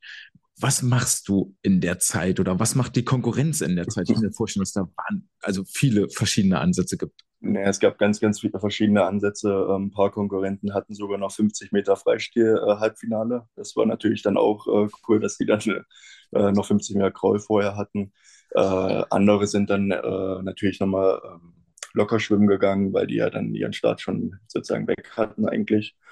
Ähm, andere wiederum haben sich einfach nur hingesetzt, wie zum Beispiel auch ich, und haben sich versucht, dann halt wieder abzutrocknen, äh, anzuziehen und dann halt wieder warm zu machen und äh, sich zu fokussieren.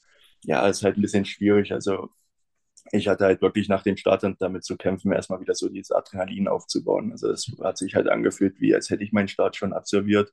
Nur, dass ich halt nicht wusste, was bin ich eigentlich geschwommen für ein Rennen. War das jetzt nochmal besser als das Halbfinale oder nicht? Ja, ähm, da halt dann einfach so wieder in diesen Tunnel reinzufinden, das äh, hat mir extrem schwer gefallen oder ist mir extrem schwer gefallen. Hattest du Kontakt zum Team? Also ihr habt ja auch eine Teampsychologin vermutlich mitgehabt und ähm, zu Lasse oder Tobi, die als Betreuer mit dabei waren? Mhm. Ähm, eine Teampsychologin hatten wir diesmal nicht mit. Wir hatten nur Physiotherapie, äh, also Physiotherapeutin, ähm, eine Ärztin und äh, zwei Trainer sozusagen. Ähm, die waren natürlich dann auch wieder bei uns in dem äh, Sammelbereich, wo wir unseren Bereich hatten mit mhm. Physiobank und äh, Equipment. Ja, äh, Marco war dann noch da, Marco Koch und äh, sein Trainer, die saßen dann auch noch mit bei mir, haben auch gesagt, hier, los, das, das schaffst du schon, noch ein Red Bull reingezogen, damit ich dann halt da irgendwo äh, wieder reinfinde. Aber es und für Leipzig, ja, das. es, ist, ist halt total schwierig gewesen, dann irgendwie da wirklich nochmal zu wissen, okay, jetzt geht's nochmal los, jetzt äh, bereite ich nochmal vor. Dadurch, dass ich halt auch eine Hose noch anhatte die ganze Zeit, ähm, hat sich das ein bisschen komisch halt angefühlt, weil normalerweise ziehe ich die Hose maximal 20 äh, Minuten vor meinem Start an. Und äh, wenn man die dann natürlich irgendwann so äh, an die eine Stunde vorher schon anhat, dann äh, denkt man sich, was mache ich hier gerade?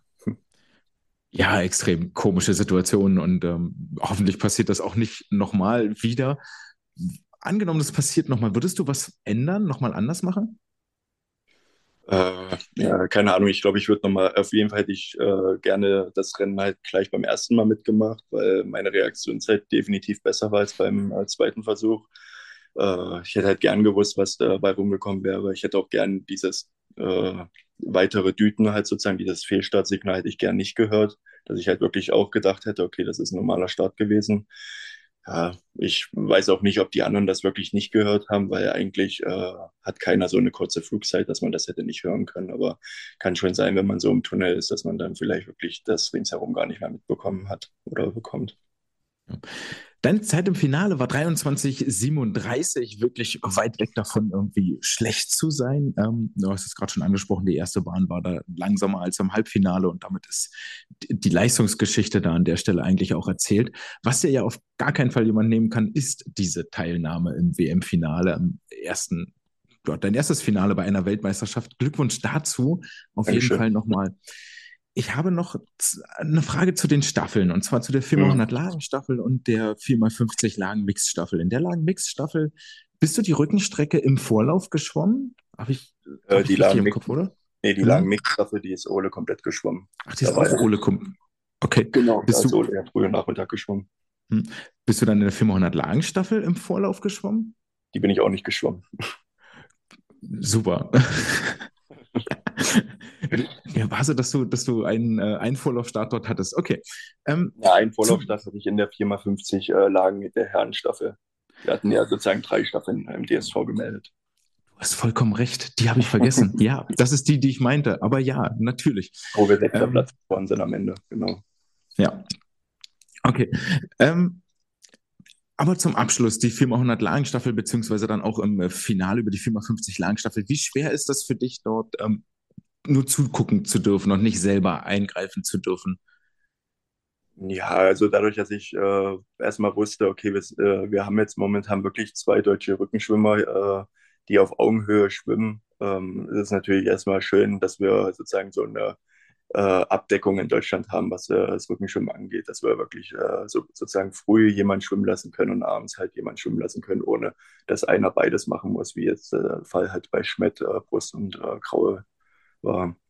Ähm, auf der anderen Seite natürlich hätte ich gern nochmal mit einem Finale mitgemacht. Gerade ein Staffelfinale ist dann auch nochmal was ganz Besonderes, wenn man dann noch mit drei anderen Teamkollegen halt rauskommt und äh, sich pushen kann, äh, ist nochmal ein anderes Flair.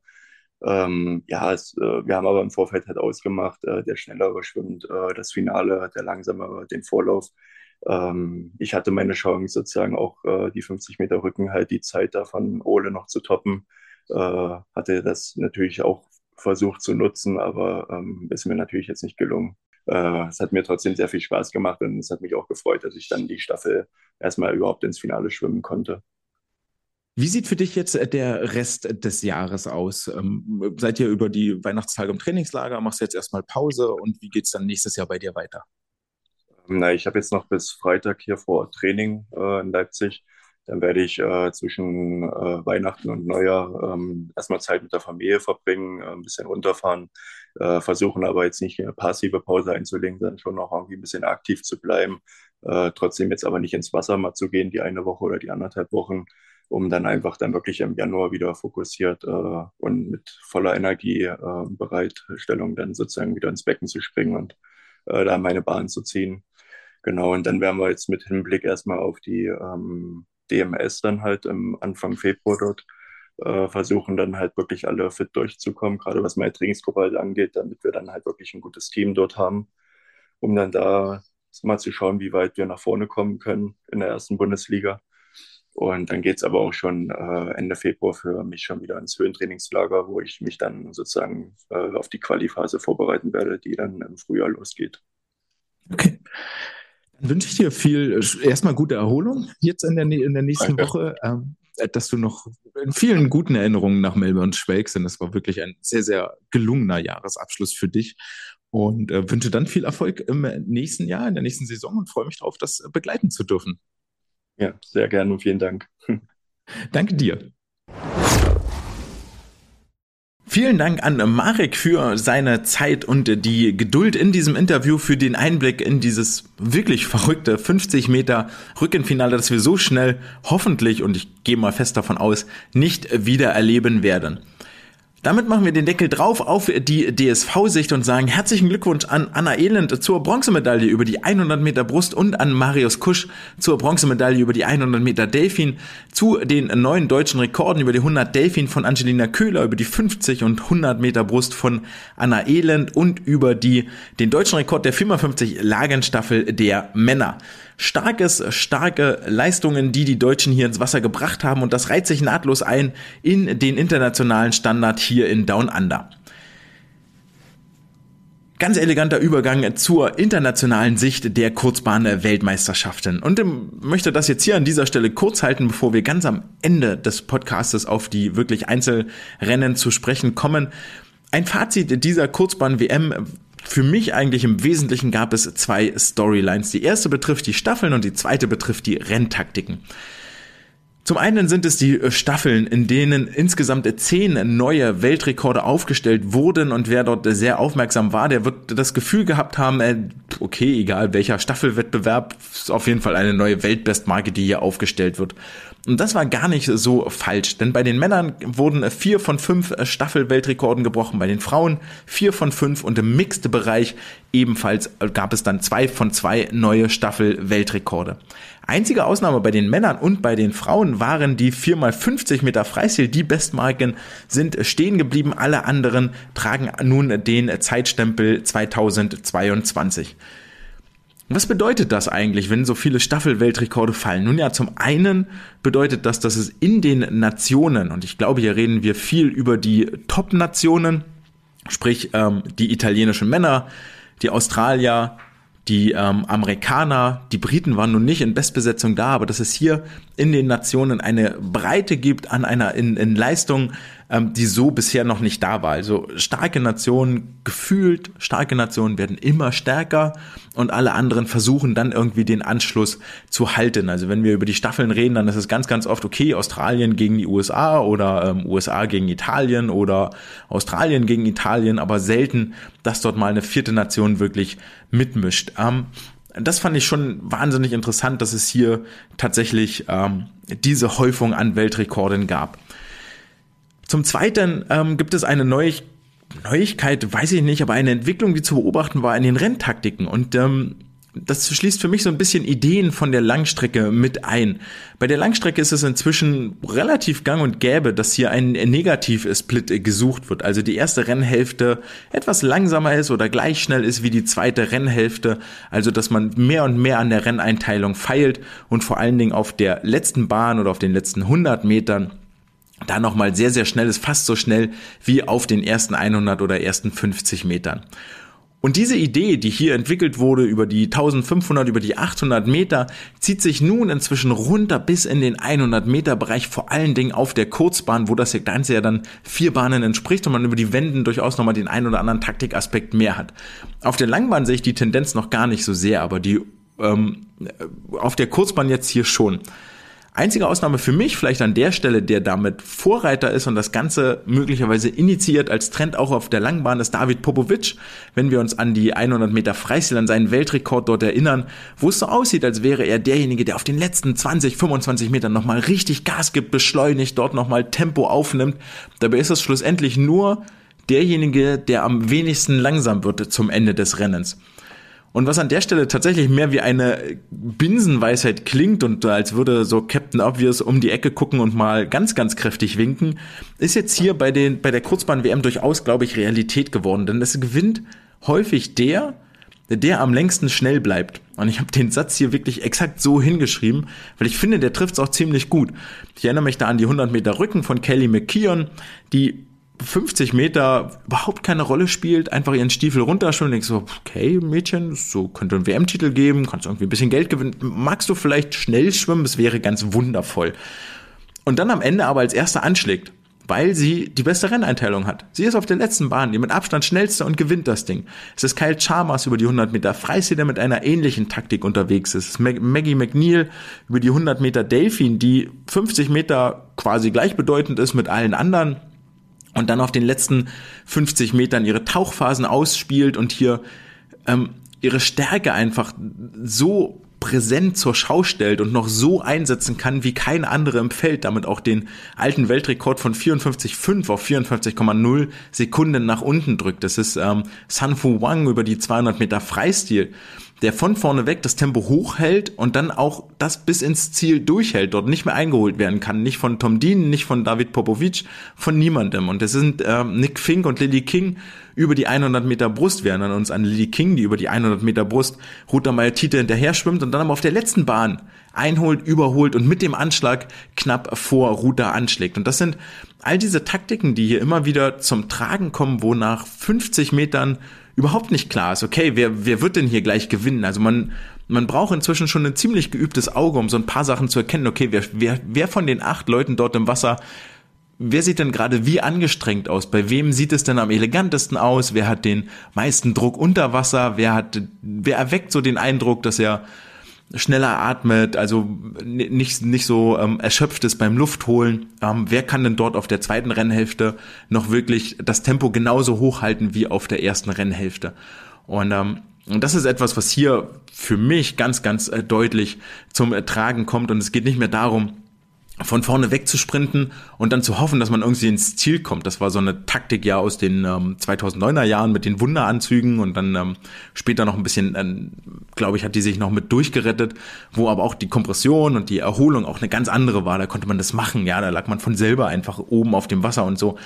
Und wir kommen jetzt dahin, dass sich hier die Taktik ein bisschen gewandelt hat, also vorneweg Easy Speed, da werden wir im Laufe der Einzelrennanalysen auch nochmal ein bisschen drauf zu sprechen kommen in der Summe dieser Renntaktiken und der Staffeln und generell der, der Leistungen, also die 200 Meter Lagen der Frauen waren ja auch extrem schnell gewesen, ähm, ist das hier eigentlich eine Kurzbahn-WM gewesen, die bisher eine völlig ungeahnte Qualität gehabt hat. Also das ist so noch gar nicht vorgekommen. Also bloß letztes Jahr Abu Dhabi miterlebt, da war es bei weitem nicht die Breite im Wasser unterwegs und bei weitem nicht die hohe Leistungsdichte, vor allen Dingen in den Staffeln und naja, das, was in den Staffeln da ist, die Sportlerinnen und Sportler haben ja dann auch einen Einzelstart, ähm, was sich dann natürlich auch in die Einzelrennen überträgt. Also das war schon wahnsinnig ansehnlich, was hier in Down Under stattgefunden hat. Sicherlich auch bedingt dadurch, dass einige Stars jetzt noch einen Kurzurlaub ranhängen, weil ja auf der Südhalbkugel auch gerade Sommer ist. Es bietet sich einfach an. Wer bleibt jetzt als erfolgreichste Sportlerinnen und Sportler irgendwie hängen? Ähm, ganz vorne dabei ist eigentlich Kate Douglas, wenn man so zumindest in den Medaillenspiegel guckt. Die Amerikanerin gewann insgesamt sieben Medaillen, die Goldmedaille über die 200 Meter Brust und die 200 Meter Lagen, sowie noch fünf Staffelmedaillen, davon drei in Goldfarben und zwei in Silberfarben. Für mich ein bisschen ärgerlich, weil sie tatsächlich, oder für mich ein bisschen überrepräsentiert, wahnsinnig talentierte Sportlerin, von der wir noch extrem viel hören werden in den nächsten Jahren. Aber für mich geht, ist das zu sehr staffelfokussiert. Also wer fünf Medaillen in der Staffel holt, muss sich A erstmal den Staffelplatz erkämpfen, das weiß ich wohl, profitiert aber natürlich auch von einer Gesamtstärke des Teams. Und mit fünf Staffeln hat sie quasi an allen Staffeln teilgenommen, die es hier überhaupt gab. Ähm, und das ist mir dann zu wenig Einzelleistung und zu viel Teamleistung, um da nach vorne zu rücken. Deswegen würde ich das einfach viel eher noch nach ähm, anderen Sportlern gucken, nämlich nach Maggie McNeil die insgesamt drei Goldmedaillen gewann, über die 50 Meter Rücken einen neuen Weltrekord aufstellte, über die 100 Meter Delfin einen neuen Weltrekord aufstellte und über die 50 Delfin nur deshalb am Weltrekord gescheitert ist, weil sie die erste Bahn einfach mal völlig verpennt hatte. Schlug er dort als Achte an, um dann am Ende als erste zeitgleich mit Claire Curzon die Anschlagmatte zu berühren. Zusätzlich kommen bei Maggie noch äh, drei Staffel-Bronzemedaillen mit dazu, aber diese drei Einzelgold mit zwei Weltrekorden überragen für mich eigentlich alles und zeigen, dass sie wieder ähm, Freude am Leistungssport hat, nachdem sie ja letztes Jahr in Abu Dhabi ausgesetzt hatte mit Einzelstarts und nur über die Staffeln ins Wasser gesprungen war.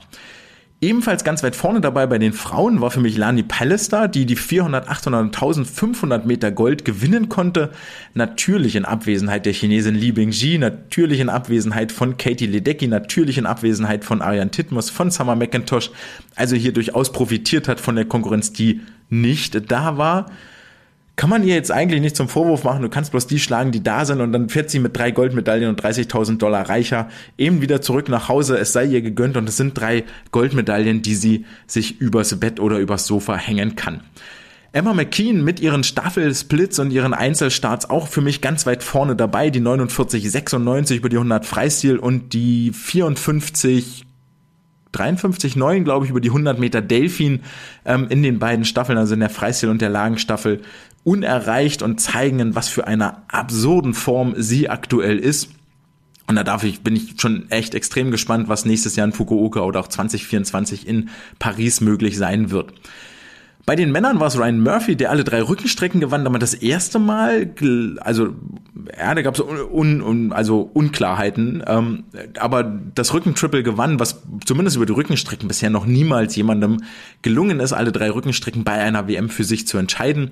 Es war Nick Fink, der über die 50 und 100 Brust Gold gewann, die 200 Meter Brust mit Silber abschloss, weil er dort Daya Seto den Vortritt lassen musste und Daya Seto ist für mich eigentlich auch der Schwimmer auf der Männerseite, der das äh, Rennen hier, der das Geschehen hier dominiert hat. So gewann er Gold über die 200 Brust, Gold über die 400 Meter Lagen und Silber über die 200 Meter Delfin. Also drei wirklich harte Strecken, die wahnsinnig weit auseinander liegen von ihrer Stilistik. Ja, niemand würde auf die Idee kommen, 200 Brust mit 200 Delfin zu vergleichen und 200 Brust mit 400 Lagen hat auch sehr wenig zu tun. Plus dem, dass er die 400 Meter Lagen zum sechsten Mal in Folge bei den Kurzbahn-Weltmeisterschaften gewinnen konnte. Also der Titelträger aus 2012, 2014, 2016, 2018, 2021 und jetzt 2022 geworden ist. Aller Ehren wert, das hat auch noch niemals irgendjemand jemals vorher geschafft und deswegen sind eigentlich meine Schwimmer des ähm, der Veranstaltung Maggie McNeil und Daya Seto. Wenn ihr irgendwann nochmal dazu kommt, euch diese WM im Real Life anzugucken oder nach Snippets zu suchen, dann nehmt euch folgende Rennen raus. Die 400 Meter Lagenstaffeln bei den Männern und bei den Frauen, die 200 Meter Freistil bei den Männern, die 200 Meter Lagen bei den Männern und bei den Frauen, die 400 Freistil bei den Frauen und die 100 Meter Brust bei den Frauen. Die 4x100 Meter Lagen und die 200 Meter Freistil der Männer beleuchten wir jetzt gleich nochmal kurz. Ihr wollt eure Freunde und Freundinnen von der Faszination des Schwimmens überzeugen und ähm, richtig Werbung machen hierfür, dann sucht euch nochmal vom vergangenen Sonntag von den Kurzbahnweltmeisterschaften die letzten drei Rennen raus. Das waren nämlich 200 Freistil männlich und die 4x100 Meter Lagen bei den Frauen und bei den Männern. Es war ein absolut wildes Finale, das ja schon den Unterkiefer nach unten fallen ließ und alles begann mit den 200 Meter Freistil der Männer. Es war hier Sanfu Wang, der Südkoreaner, der mit der stärksten zweiten Rennhälfte das Rennen für sich entscheiden konnte. Wenn wir uns die ähm, Splits nochmal angucken, dann war es zur Halbzeit David Popovic mit 49,1, Sanfu Wang mit 48,9 und Tom Dean mit 48,8 Sekunden mit den Füßen an der Wand. Bevor Sanfu Wang dann hier mit 50,9 Sekunden nach Hause schwamm in 1 49,7 so schnell unterwegs war wie seit Ewigkeiten keiner mehr und schon durchaus den ähm, Paul Biedermann Weltrekord, den er noch 2009 mit dem Wunderanzug aufgestellt hatte, ins Wanken brachte. David Popovic in 51,6 nach Hause, Tom Dean in 52,9. Sanfu Wang damit vier Zehntel über dem Weltrekord, David Popovic ein 1,48, Tom Dean 1,49,9 nach Hause. Dass Sanfu Wang hier überhaupt gewinnt, kommt schon eigentlich extrem unerwartet. Für mich hatte er in den vergangenen Wettkämpfen, äh, Wettkampfhöhepunkten immer Probleme auf der zweiten Rennhälfte, war immer jemand, der von vorne attackiert hat, der vorne mitgehalten hat und so sah es auch hier aus. Vor allen Dingen auf den ersten 50 Metern war es für mich ein absurdes Tempo, was er anschlug. Das war so, okay, Trenton Julian Style, der über die 200 Delfin auch nach vorne gepaced ist und dann fast ertrunken ist auf den letzten zwei Bahnen und das hatte ich hier auch so bei ihm ein bisschen in der Erwartungshaltung. Und das passierte einfach nicht, so dass er von der Randbahn aus zum Sieg schwang. Und das auch noch in einer Zeit, die wirklich, wirklich die Konkurrenz erschaudern lässt und ähm, die 200 Freistil sowieso auf der Männerseite damit nochmal deutlicher ein wahnsinnig, wahnsinnig umkämpftes Rennen. Die zweite Hälfte eigentlich die Stärke von Tom Dean und David Popovic, aber auch weiß jetzt nicht, warum das da bei denen nicht so geklappt hat. Tom Dean ja generell noch so im Formaufbau begriffen seit seinen Olympischen Spielen in Tokio, aber David Popovic hat zumindest über die 100 Freistil auch gezeigt, dass er auch auf der Kursbahn konkurrenzfähig ist. Da hat er ja durchaus den ein oder anderen Zweifel nun auch im Nachhinein geäußert, ob er hier wirklich so starke Leistungen abrufen kann. Und beide Tom Dean, David Popovic und der Sieger Sanfu Wang, also alle drei, hatten jetzt auch nicht so viele Einsätze, dass da Ermüdung hinten raus eine große Rolle, also zum Ende des Wettkampfes, gespielt haben könnte. Es ging dann auch mehr oder weniger nahtlos weiter, kurze Siegerehrung, dann kamen die viermal 100 Meter Lagen der Frauen. Und es zeichnete sich an dieser Stelle ein Dreikampf ab zwischen den Kanadierinnen, den Australierinnen und den US-Amerikanerinnen. Wenn wir uns die Rücken einzeln anstrecken, dann war es, in, äh, wenn wir uns die Strecken einzeln angucken, dann beginnen wir im Rückenschwimmen mit Ingrid Wilm für Kanada, die in 55,4 Sekunden eine absolute Topzeit ins Wasser legte, noch vor der Weltmeisterin Kelly McKeown anschlug 55,7 und Claire Curzon für die Amerikanerinnen mit 56,5, die hier also schon eine Sekunde Rückstand hatten. Und dann kam das eigentlich Entscheidende, dann kam nämlich die Bruststrecke. Hier schickten die Amerikanerinnen Lily King ins Wasser in 1.02.88, zog sie die Konkurrenz mal so richtig ab. Jenna Strauch für die Australierinnen 1.045, 1,7 Sekunden langsamer. Sydney Pickram für die Kanadierinnen mit 1.044, 1,6, 1,5 Sekunden langsamer. Wir waren jetzt hier also fast schon unterwegs auf einem ebenen Feld. Es folgen die 100 Meter Delfin, die Kaylee McKeon nach 53,9 Sekunden anschlagen sehen, also eine Zehntel schneller als der Weltrekord von Maggie McNeil. Die Wechselzeit betrug hier auf McKean auch drei Zehntel, sodass wir da vielleicht nochmal drei Zehntel für den fliegenden Start draufrechnen, dann sind wir bei 54,2 Sekunden über die 100 Meter Delfin, was immer noch weit unter dem Einzelweltrekord wäre und nur ein Hauch langsamer als Maggie McNeil. Und das ist unfassbar. Also erst über die Freistilstrecke eine 49,9 ins Wasser zu schwimmen und jetzt hier über Delfin auch so eine das ist ja nicht mal mehr noch Weltklassezeit, das ist ja eine, eine Legendenzeit schon fast die 53,9 als erste Frau unter 54 Sekunden. Das ist unfassbar. Die, Amer die Australierin also vorne nach der Delfin-Strecke. Maggie McNeil, die langsamste in 54,6, hatte am vorher aber auch schon das 100 Meter Delfin-Finale in den Knochen mit Weltrekord und Tori Husk schwamm für die Amerikaner in 54,3 Sekunden hier die Delfin-Strecke zu Ende.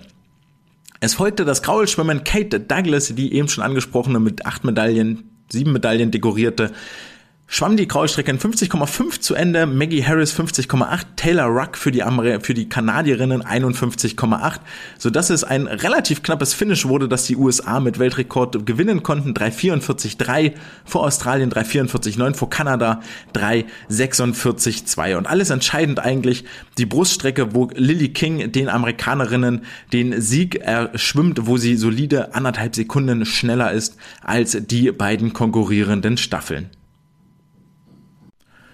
Und was dieses Rennen schon unfassbar wild war, haben die Männer nochmal um ein Vielfaches getoppt. Und es gibt, äh, auch dieses Rennen wird ähnlich wie die 4x100 Freistil in, ähm, in Peking in die Geschichtsbücher eingehen. Da gehe ich ganz fest von aus. Die 4x100 Lagen zum Wettkampfabschluss waren wirklich ja, also braucht sie mal ein bisschen, muss sie ein bisschen durchschnaufen, als sie durch waren. Es spielten sich Szenen ab, die, die kann man hier gar nicht, äh, eigentlich fast gar nicht beschreiben.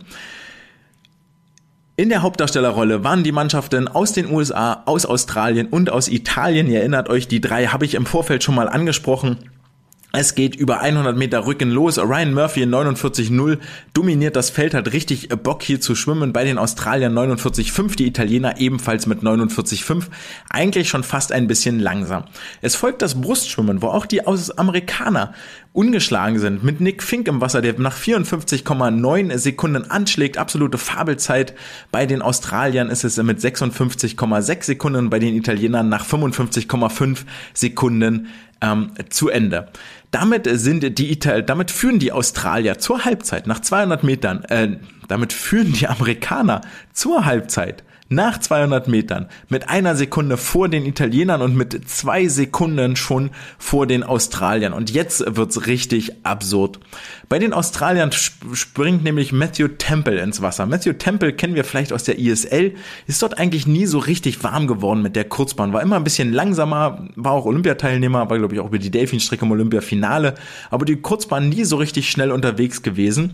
Legt hier jetzt allerdings eine 48,3 ins Wasser, was zum einen fast für den WM-Titel gereicht hätte holt damit aber fast schon eine Sekunde auf die USA auf 49,2 und nochmal zwei Zehntel auf die Italiener. Das heißt, die ähm, USA führen immer noch mit knappen drei Zehntel vor den Italienern und mit einer knappen Sekunde vor den Australiern. Und jetzt wissen wir, dass die USA ja durchaus Freistil schwimmen können. Das ist ähm, jetzt keine Nation, die völlig unbekannt ist in Schwimmerkreisen.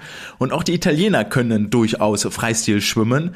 Ähm, aber auch die Australier können durchaus Freistil schwimmen. Also es war eigentlich festgemeißelt, ja, so eine Sekunde holst du am Ende nicht mehr auf auf den letzten 100 Metern. Es sei denn, du hast diesen absoluten Cheatcode auf australischer Seite im Wasser, der da Kyle Chalmers heißt und nicht umsonst den Spitznamen King Kyle hat.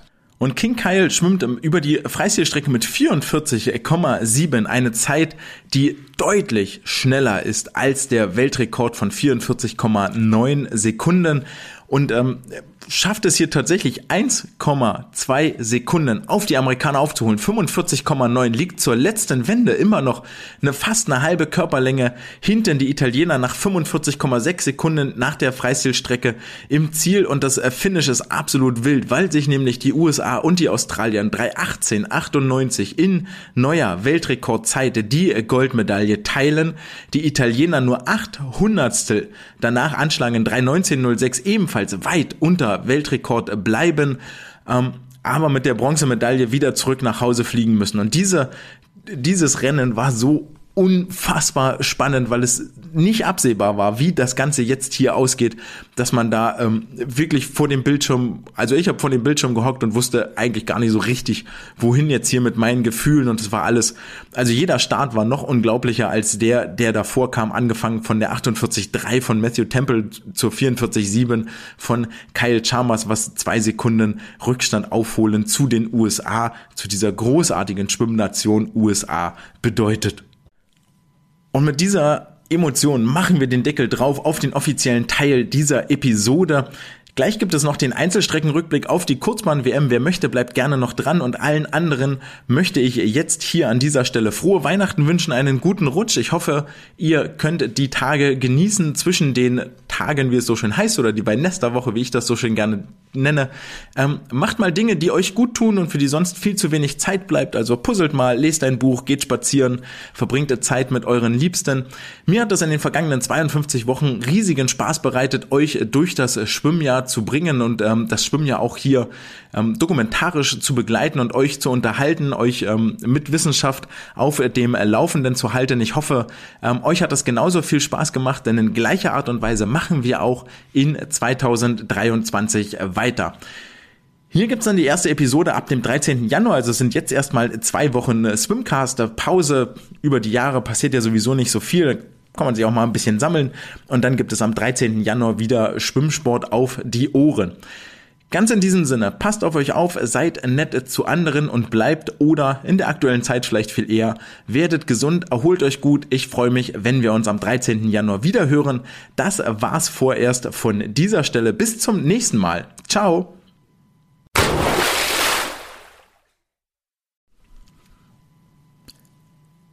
Dann sage ich doch nochmal Hallo und schön, dass ihr dabei seid und euch noch den äh, letzten Teil anhörte zur Kurzbahn-WM aus internationaler Sicht, Race by Race. Da sind wir in der vergangenen Woche schon bis zur Hälfte so gemacht und hatten da aufgehört mit den 100 Meter Freistil der Frauen, wo Emma McKean zum Sieg geschwommen war. Es folgten die 100 Meter Freistil der Männer, die Kyle Chalmers gegen David Popovic das große Duell heraufbeschwor, wo sich beide auch auf der zweiten Rennhälfte mit 23,5 Sekunden nichts genommen haben. Am Ende gewann Kyle Chalmers in 45,16 Sekunden und da reicht es für David Popovic noch nicht auf der zweiten Hälfte genauso schnell zu sein wie King Kyle, wenn er auf den ersten 50 Metern über eine halbe Sekunde langsamer ist und da liegt auch schon der Hase im Pfeffer begraben. Die 200 Meter Delfin der Frauen sahen einen US-amerikanischen Doppelsieg. Die erste Unbekannte, Dakota Luther, siegt in 203,37 vor Haley Flickinger 203,78 und Deckers aus Australien 203,94. Damit ist die Geschichte hier eigentlich auch schon auserzählt. Die Geschichte über die 200 Delfin der Männer ist nämlich deutlich länger. Es siegt Chad Leclerc in 1,48,27, holt damit seine 13.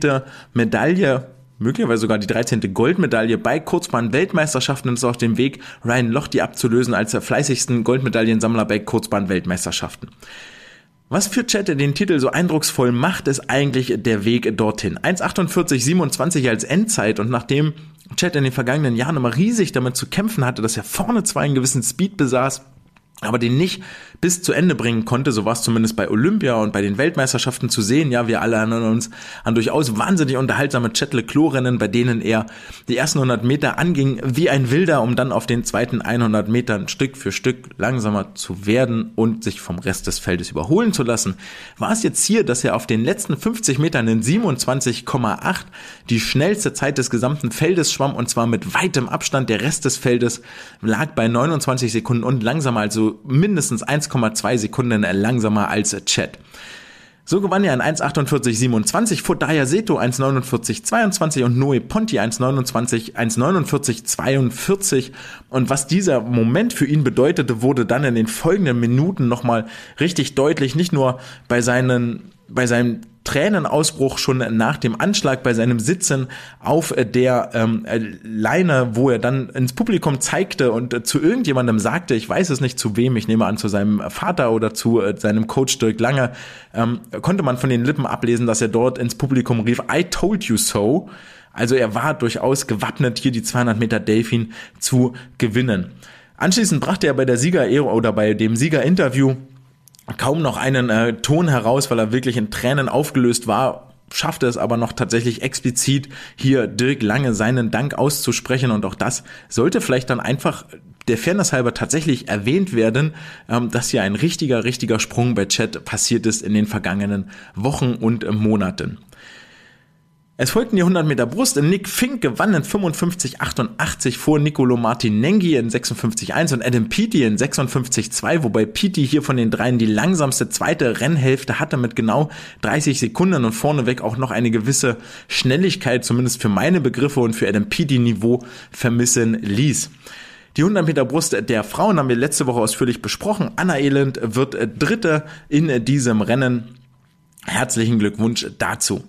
Die 400 Meter Freistil der Männer vermissen einen Tom Dean, vermissen einen Matthew Sates, vermissen einen David Popovic, die allesamt auf ihre Starts verzichten oder so langsam schwimmen, dass sie auf gar keinen Fall ins Finale kommen, was dazu führt, dass Kieran Smith gewinnt in 3:34:38 vor Thomas Neal und Danas Rapsis und alle drei sind schneller als die Top 3 im vergangenen Jahr. Also kein ganz so schwaches Finale, wie es jetzt hier ähm, die Einleitung vermuten lässt, aber eines, das hätte noch viel besser sein können.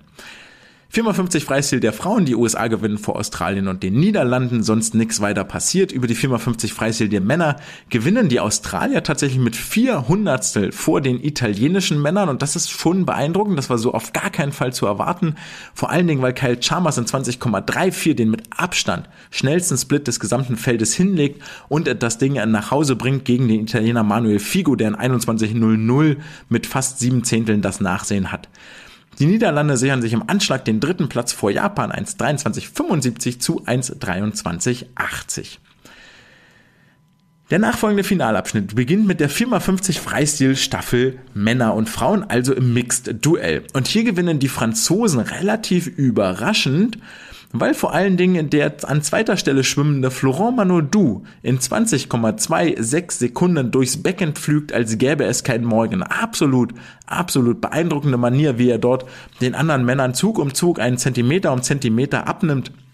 Auch die Wechselzeiten der Franzosen summieren sich auf auf 25 Hundertstel. Wir erinnern uns zurück an die 80 Hundertstel von dem deutschen Team über die 400 Meter Lagen und damit ähm, gewinnen die aus Franzosen hier 43 Hundertstel auf die Australier, wo Emma McKeon in 22,62 Sekunden ebenfalls eine absolute Fabelzeit ins Wasser legt.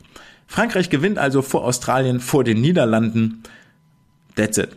200 Meter Brust der Frauen. Kate Douglas gewinnt und hier finde ich vor allen Dingen wahnsinnig interessant, wenn man die beiden Amerikanerinnen mal ge nebeneinander, gegeneinander schwimmen sieht, nämlich Lily King gegen Kate Douglas. Dann sieht man, dass bei King äh, sehr, sehr wenig Beinarbeit ist, wenig Gleiten, was dazu führt, dass Kate Douglas vor allen Dingen auf der zweiten Rennhälfte dann die Nase vorn hat. Vorneweg langes Gleiten, ordentliche Strecklage, sehr, sehr widerstandsarm. All das resultiert aus einem extrem starken Beinschlag, den Kate Douglas hat, den Lily King nicht hat, die damit um jeden einzelnen Zug kämpft und äh, Kate Douglas dort sehr ähm, energieeffizient durchs Wasser schwimmt, was dazu führt, dass sie am Ende einfach als erste die Wand berührt und das ist noch nicht mal knapp.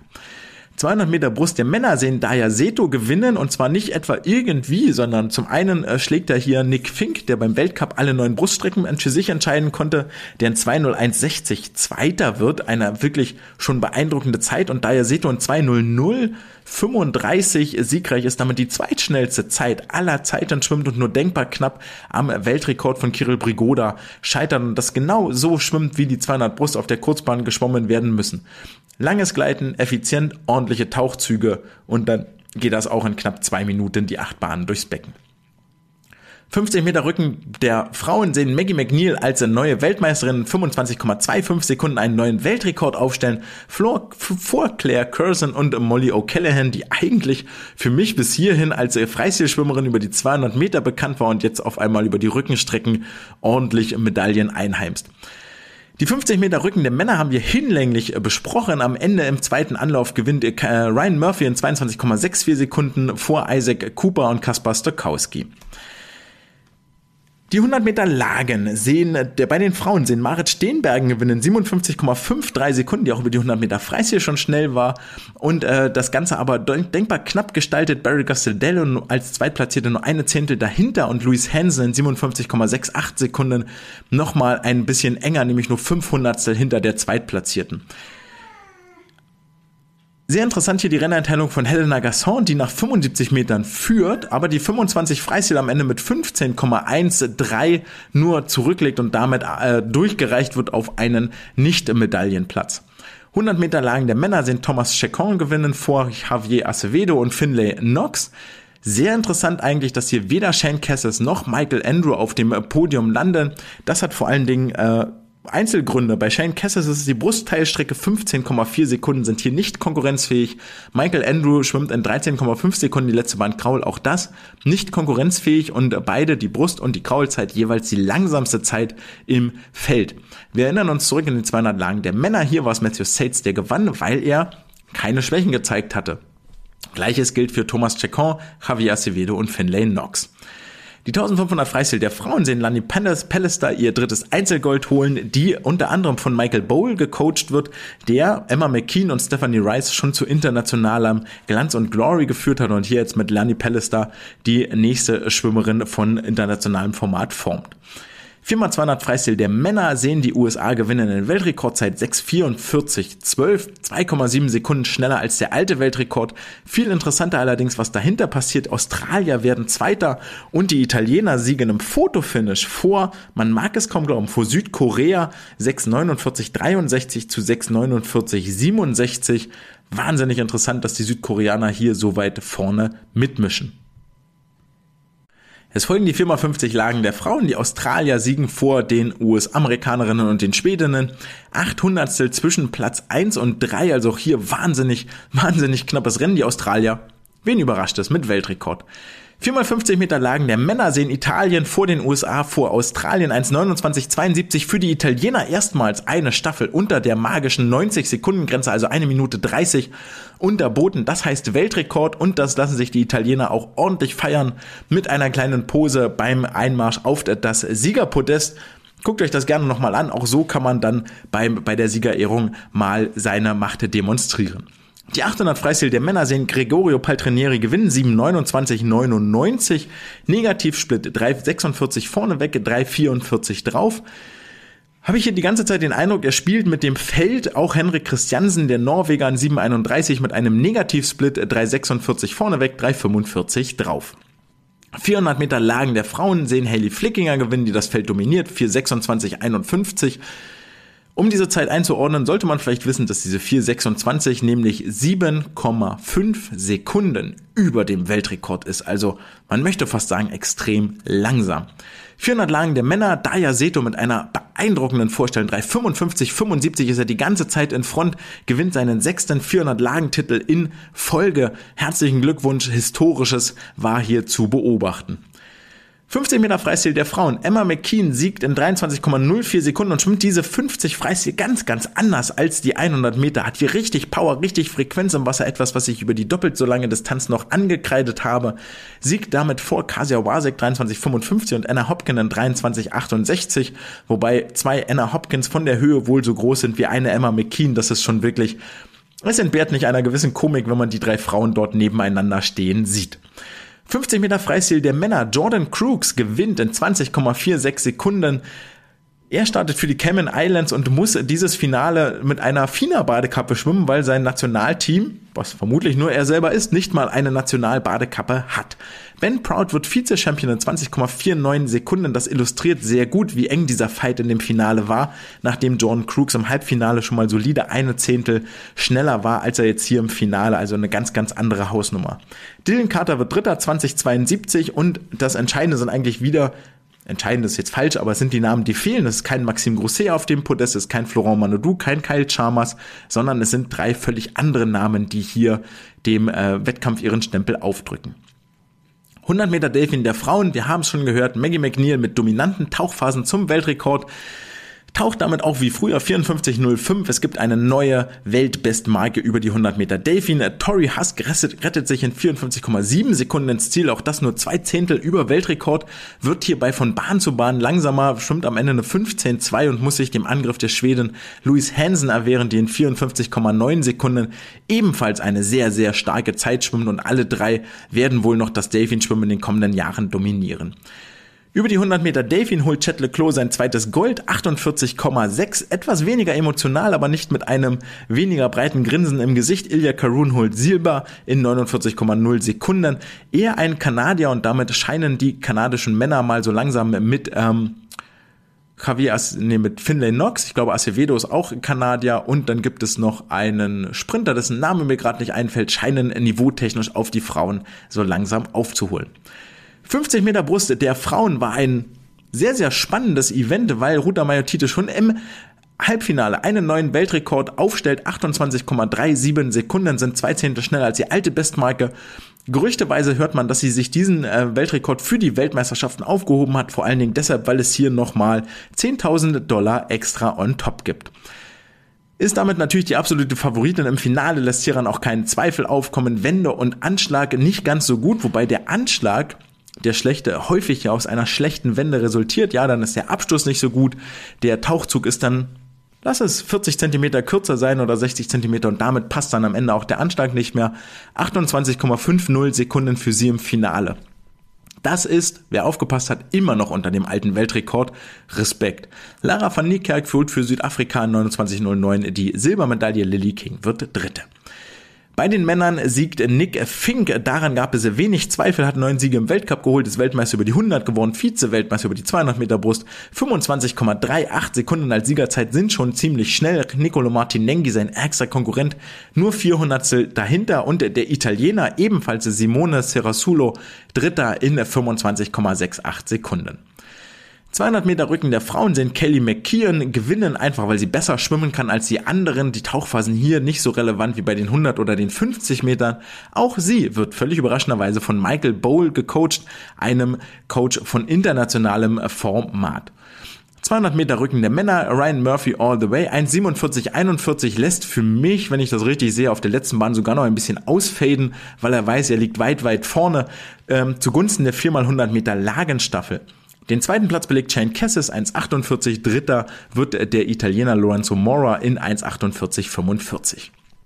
Damit kommen wir zu den letzten vier Rennen. 200 Meter Freistil der Frauen. Die Story ist kurz erzählt. Shiban Horhi gewinnt souverän in 1,51,66. Herzlichen Glückwunsch nach Hongkong zu dieser Goldmedaille.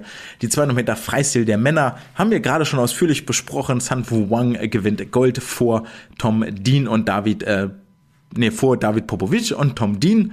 Und dann kommen die 400 Meter Lagen der Frauen und der Männer, die man sich unbedingt nochmal im Real Life angucken sollte. Damit sind wir durch, durch dieses Schwimmjahr und die Kurzbahn WM. Vielen Dank fürs Zuhören, fürs Dranbleiben. Ich freue mich auf die kommenden Monate und Jahre, was sich hier in der Schwimmsportwelt noch tun wird und hoffe, ich konnte euch den Mund etwas wässrig machen Richtung WM in Fukuoka im kommenden Jahr, die wohl das Weltgeschehen dominieren wird. Das war's jetzt erstmal für das Jahr 2022 vom Swimcast von meiner Seite.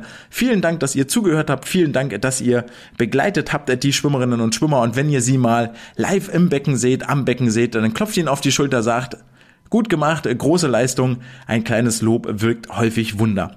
In diesem Sinne, seid nett zu anderen, bleibt oder werdet gesund. Ich freue mich auf den 13. Januar, wenn, wir uns wieder hören. Das war's für heute. Ciao!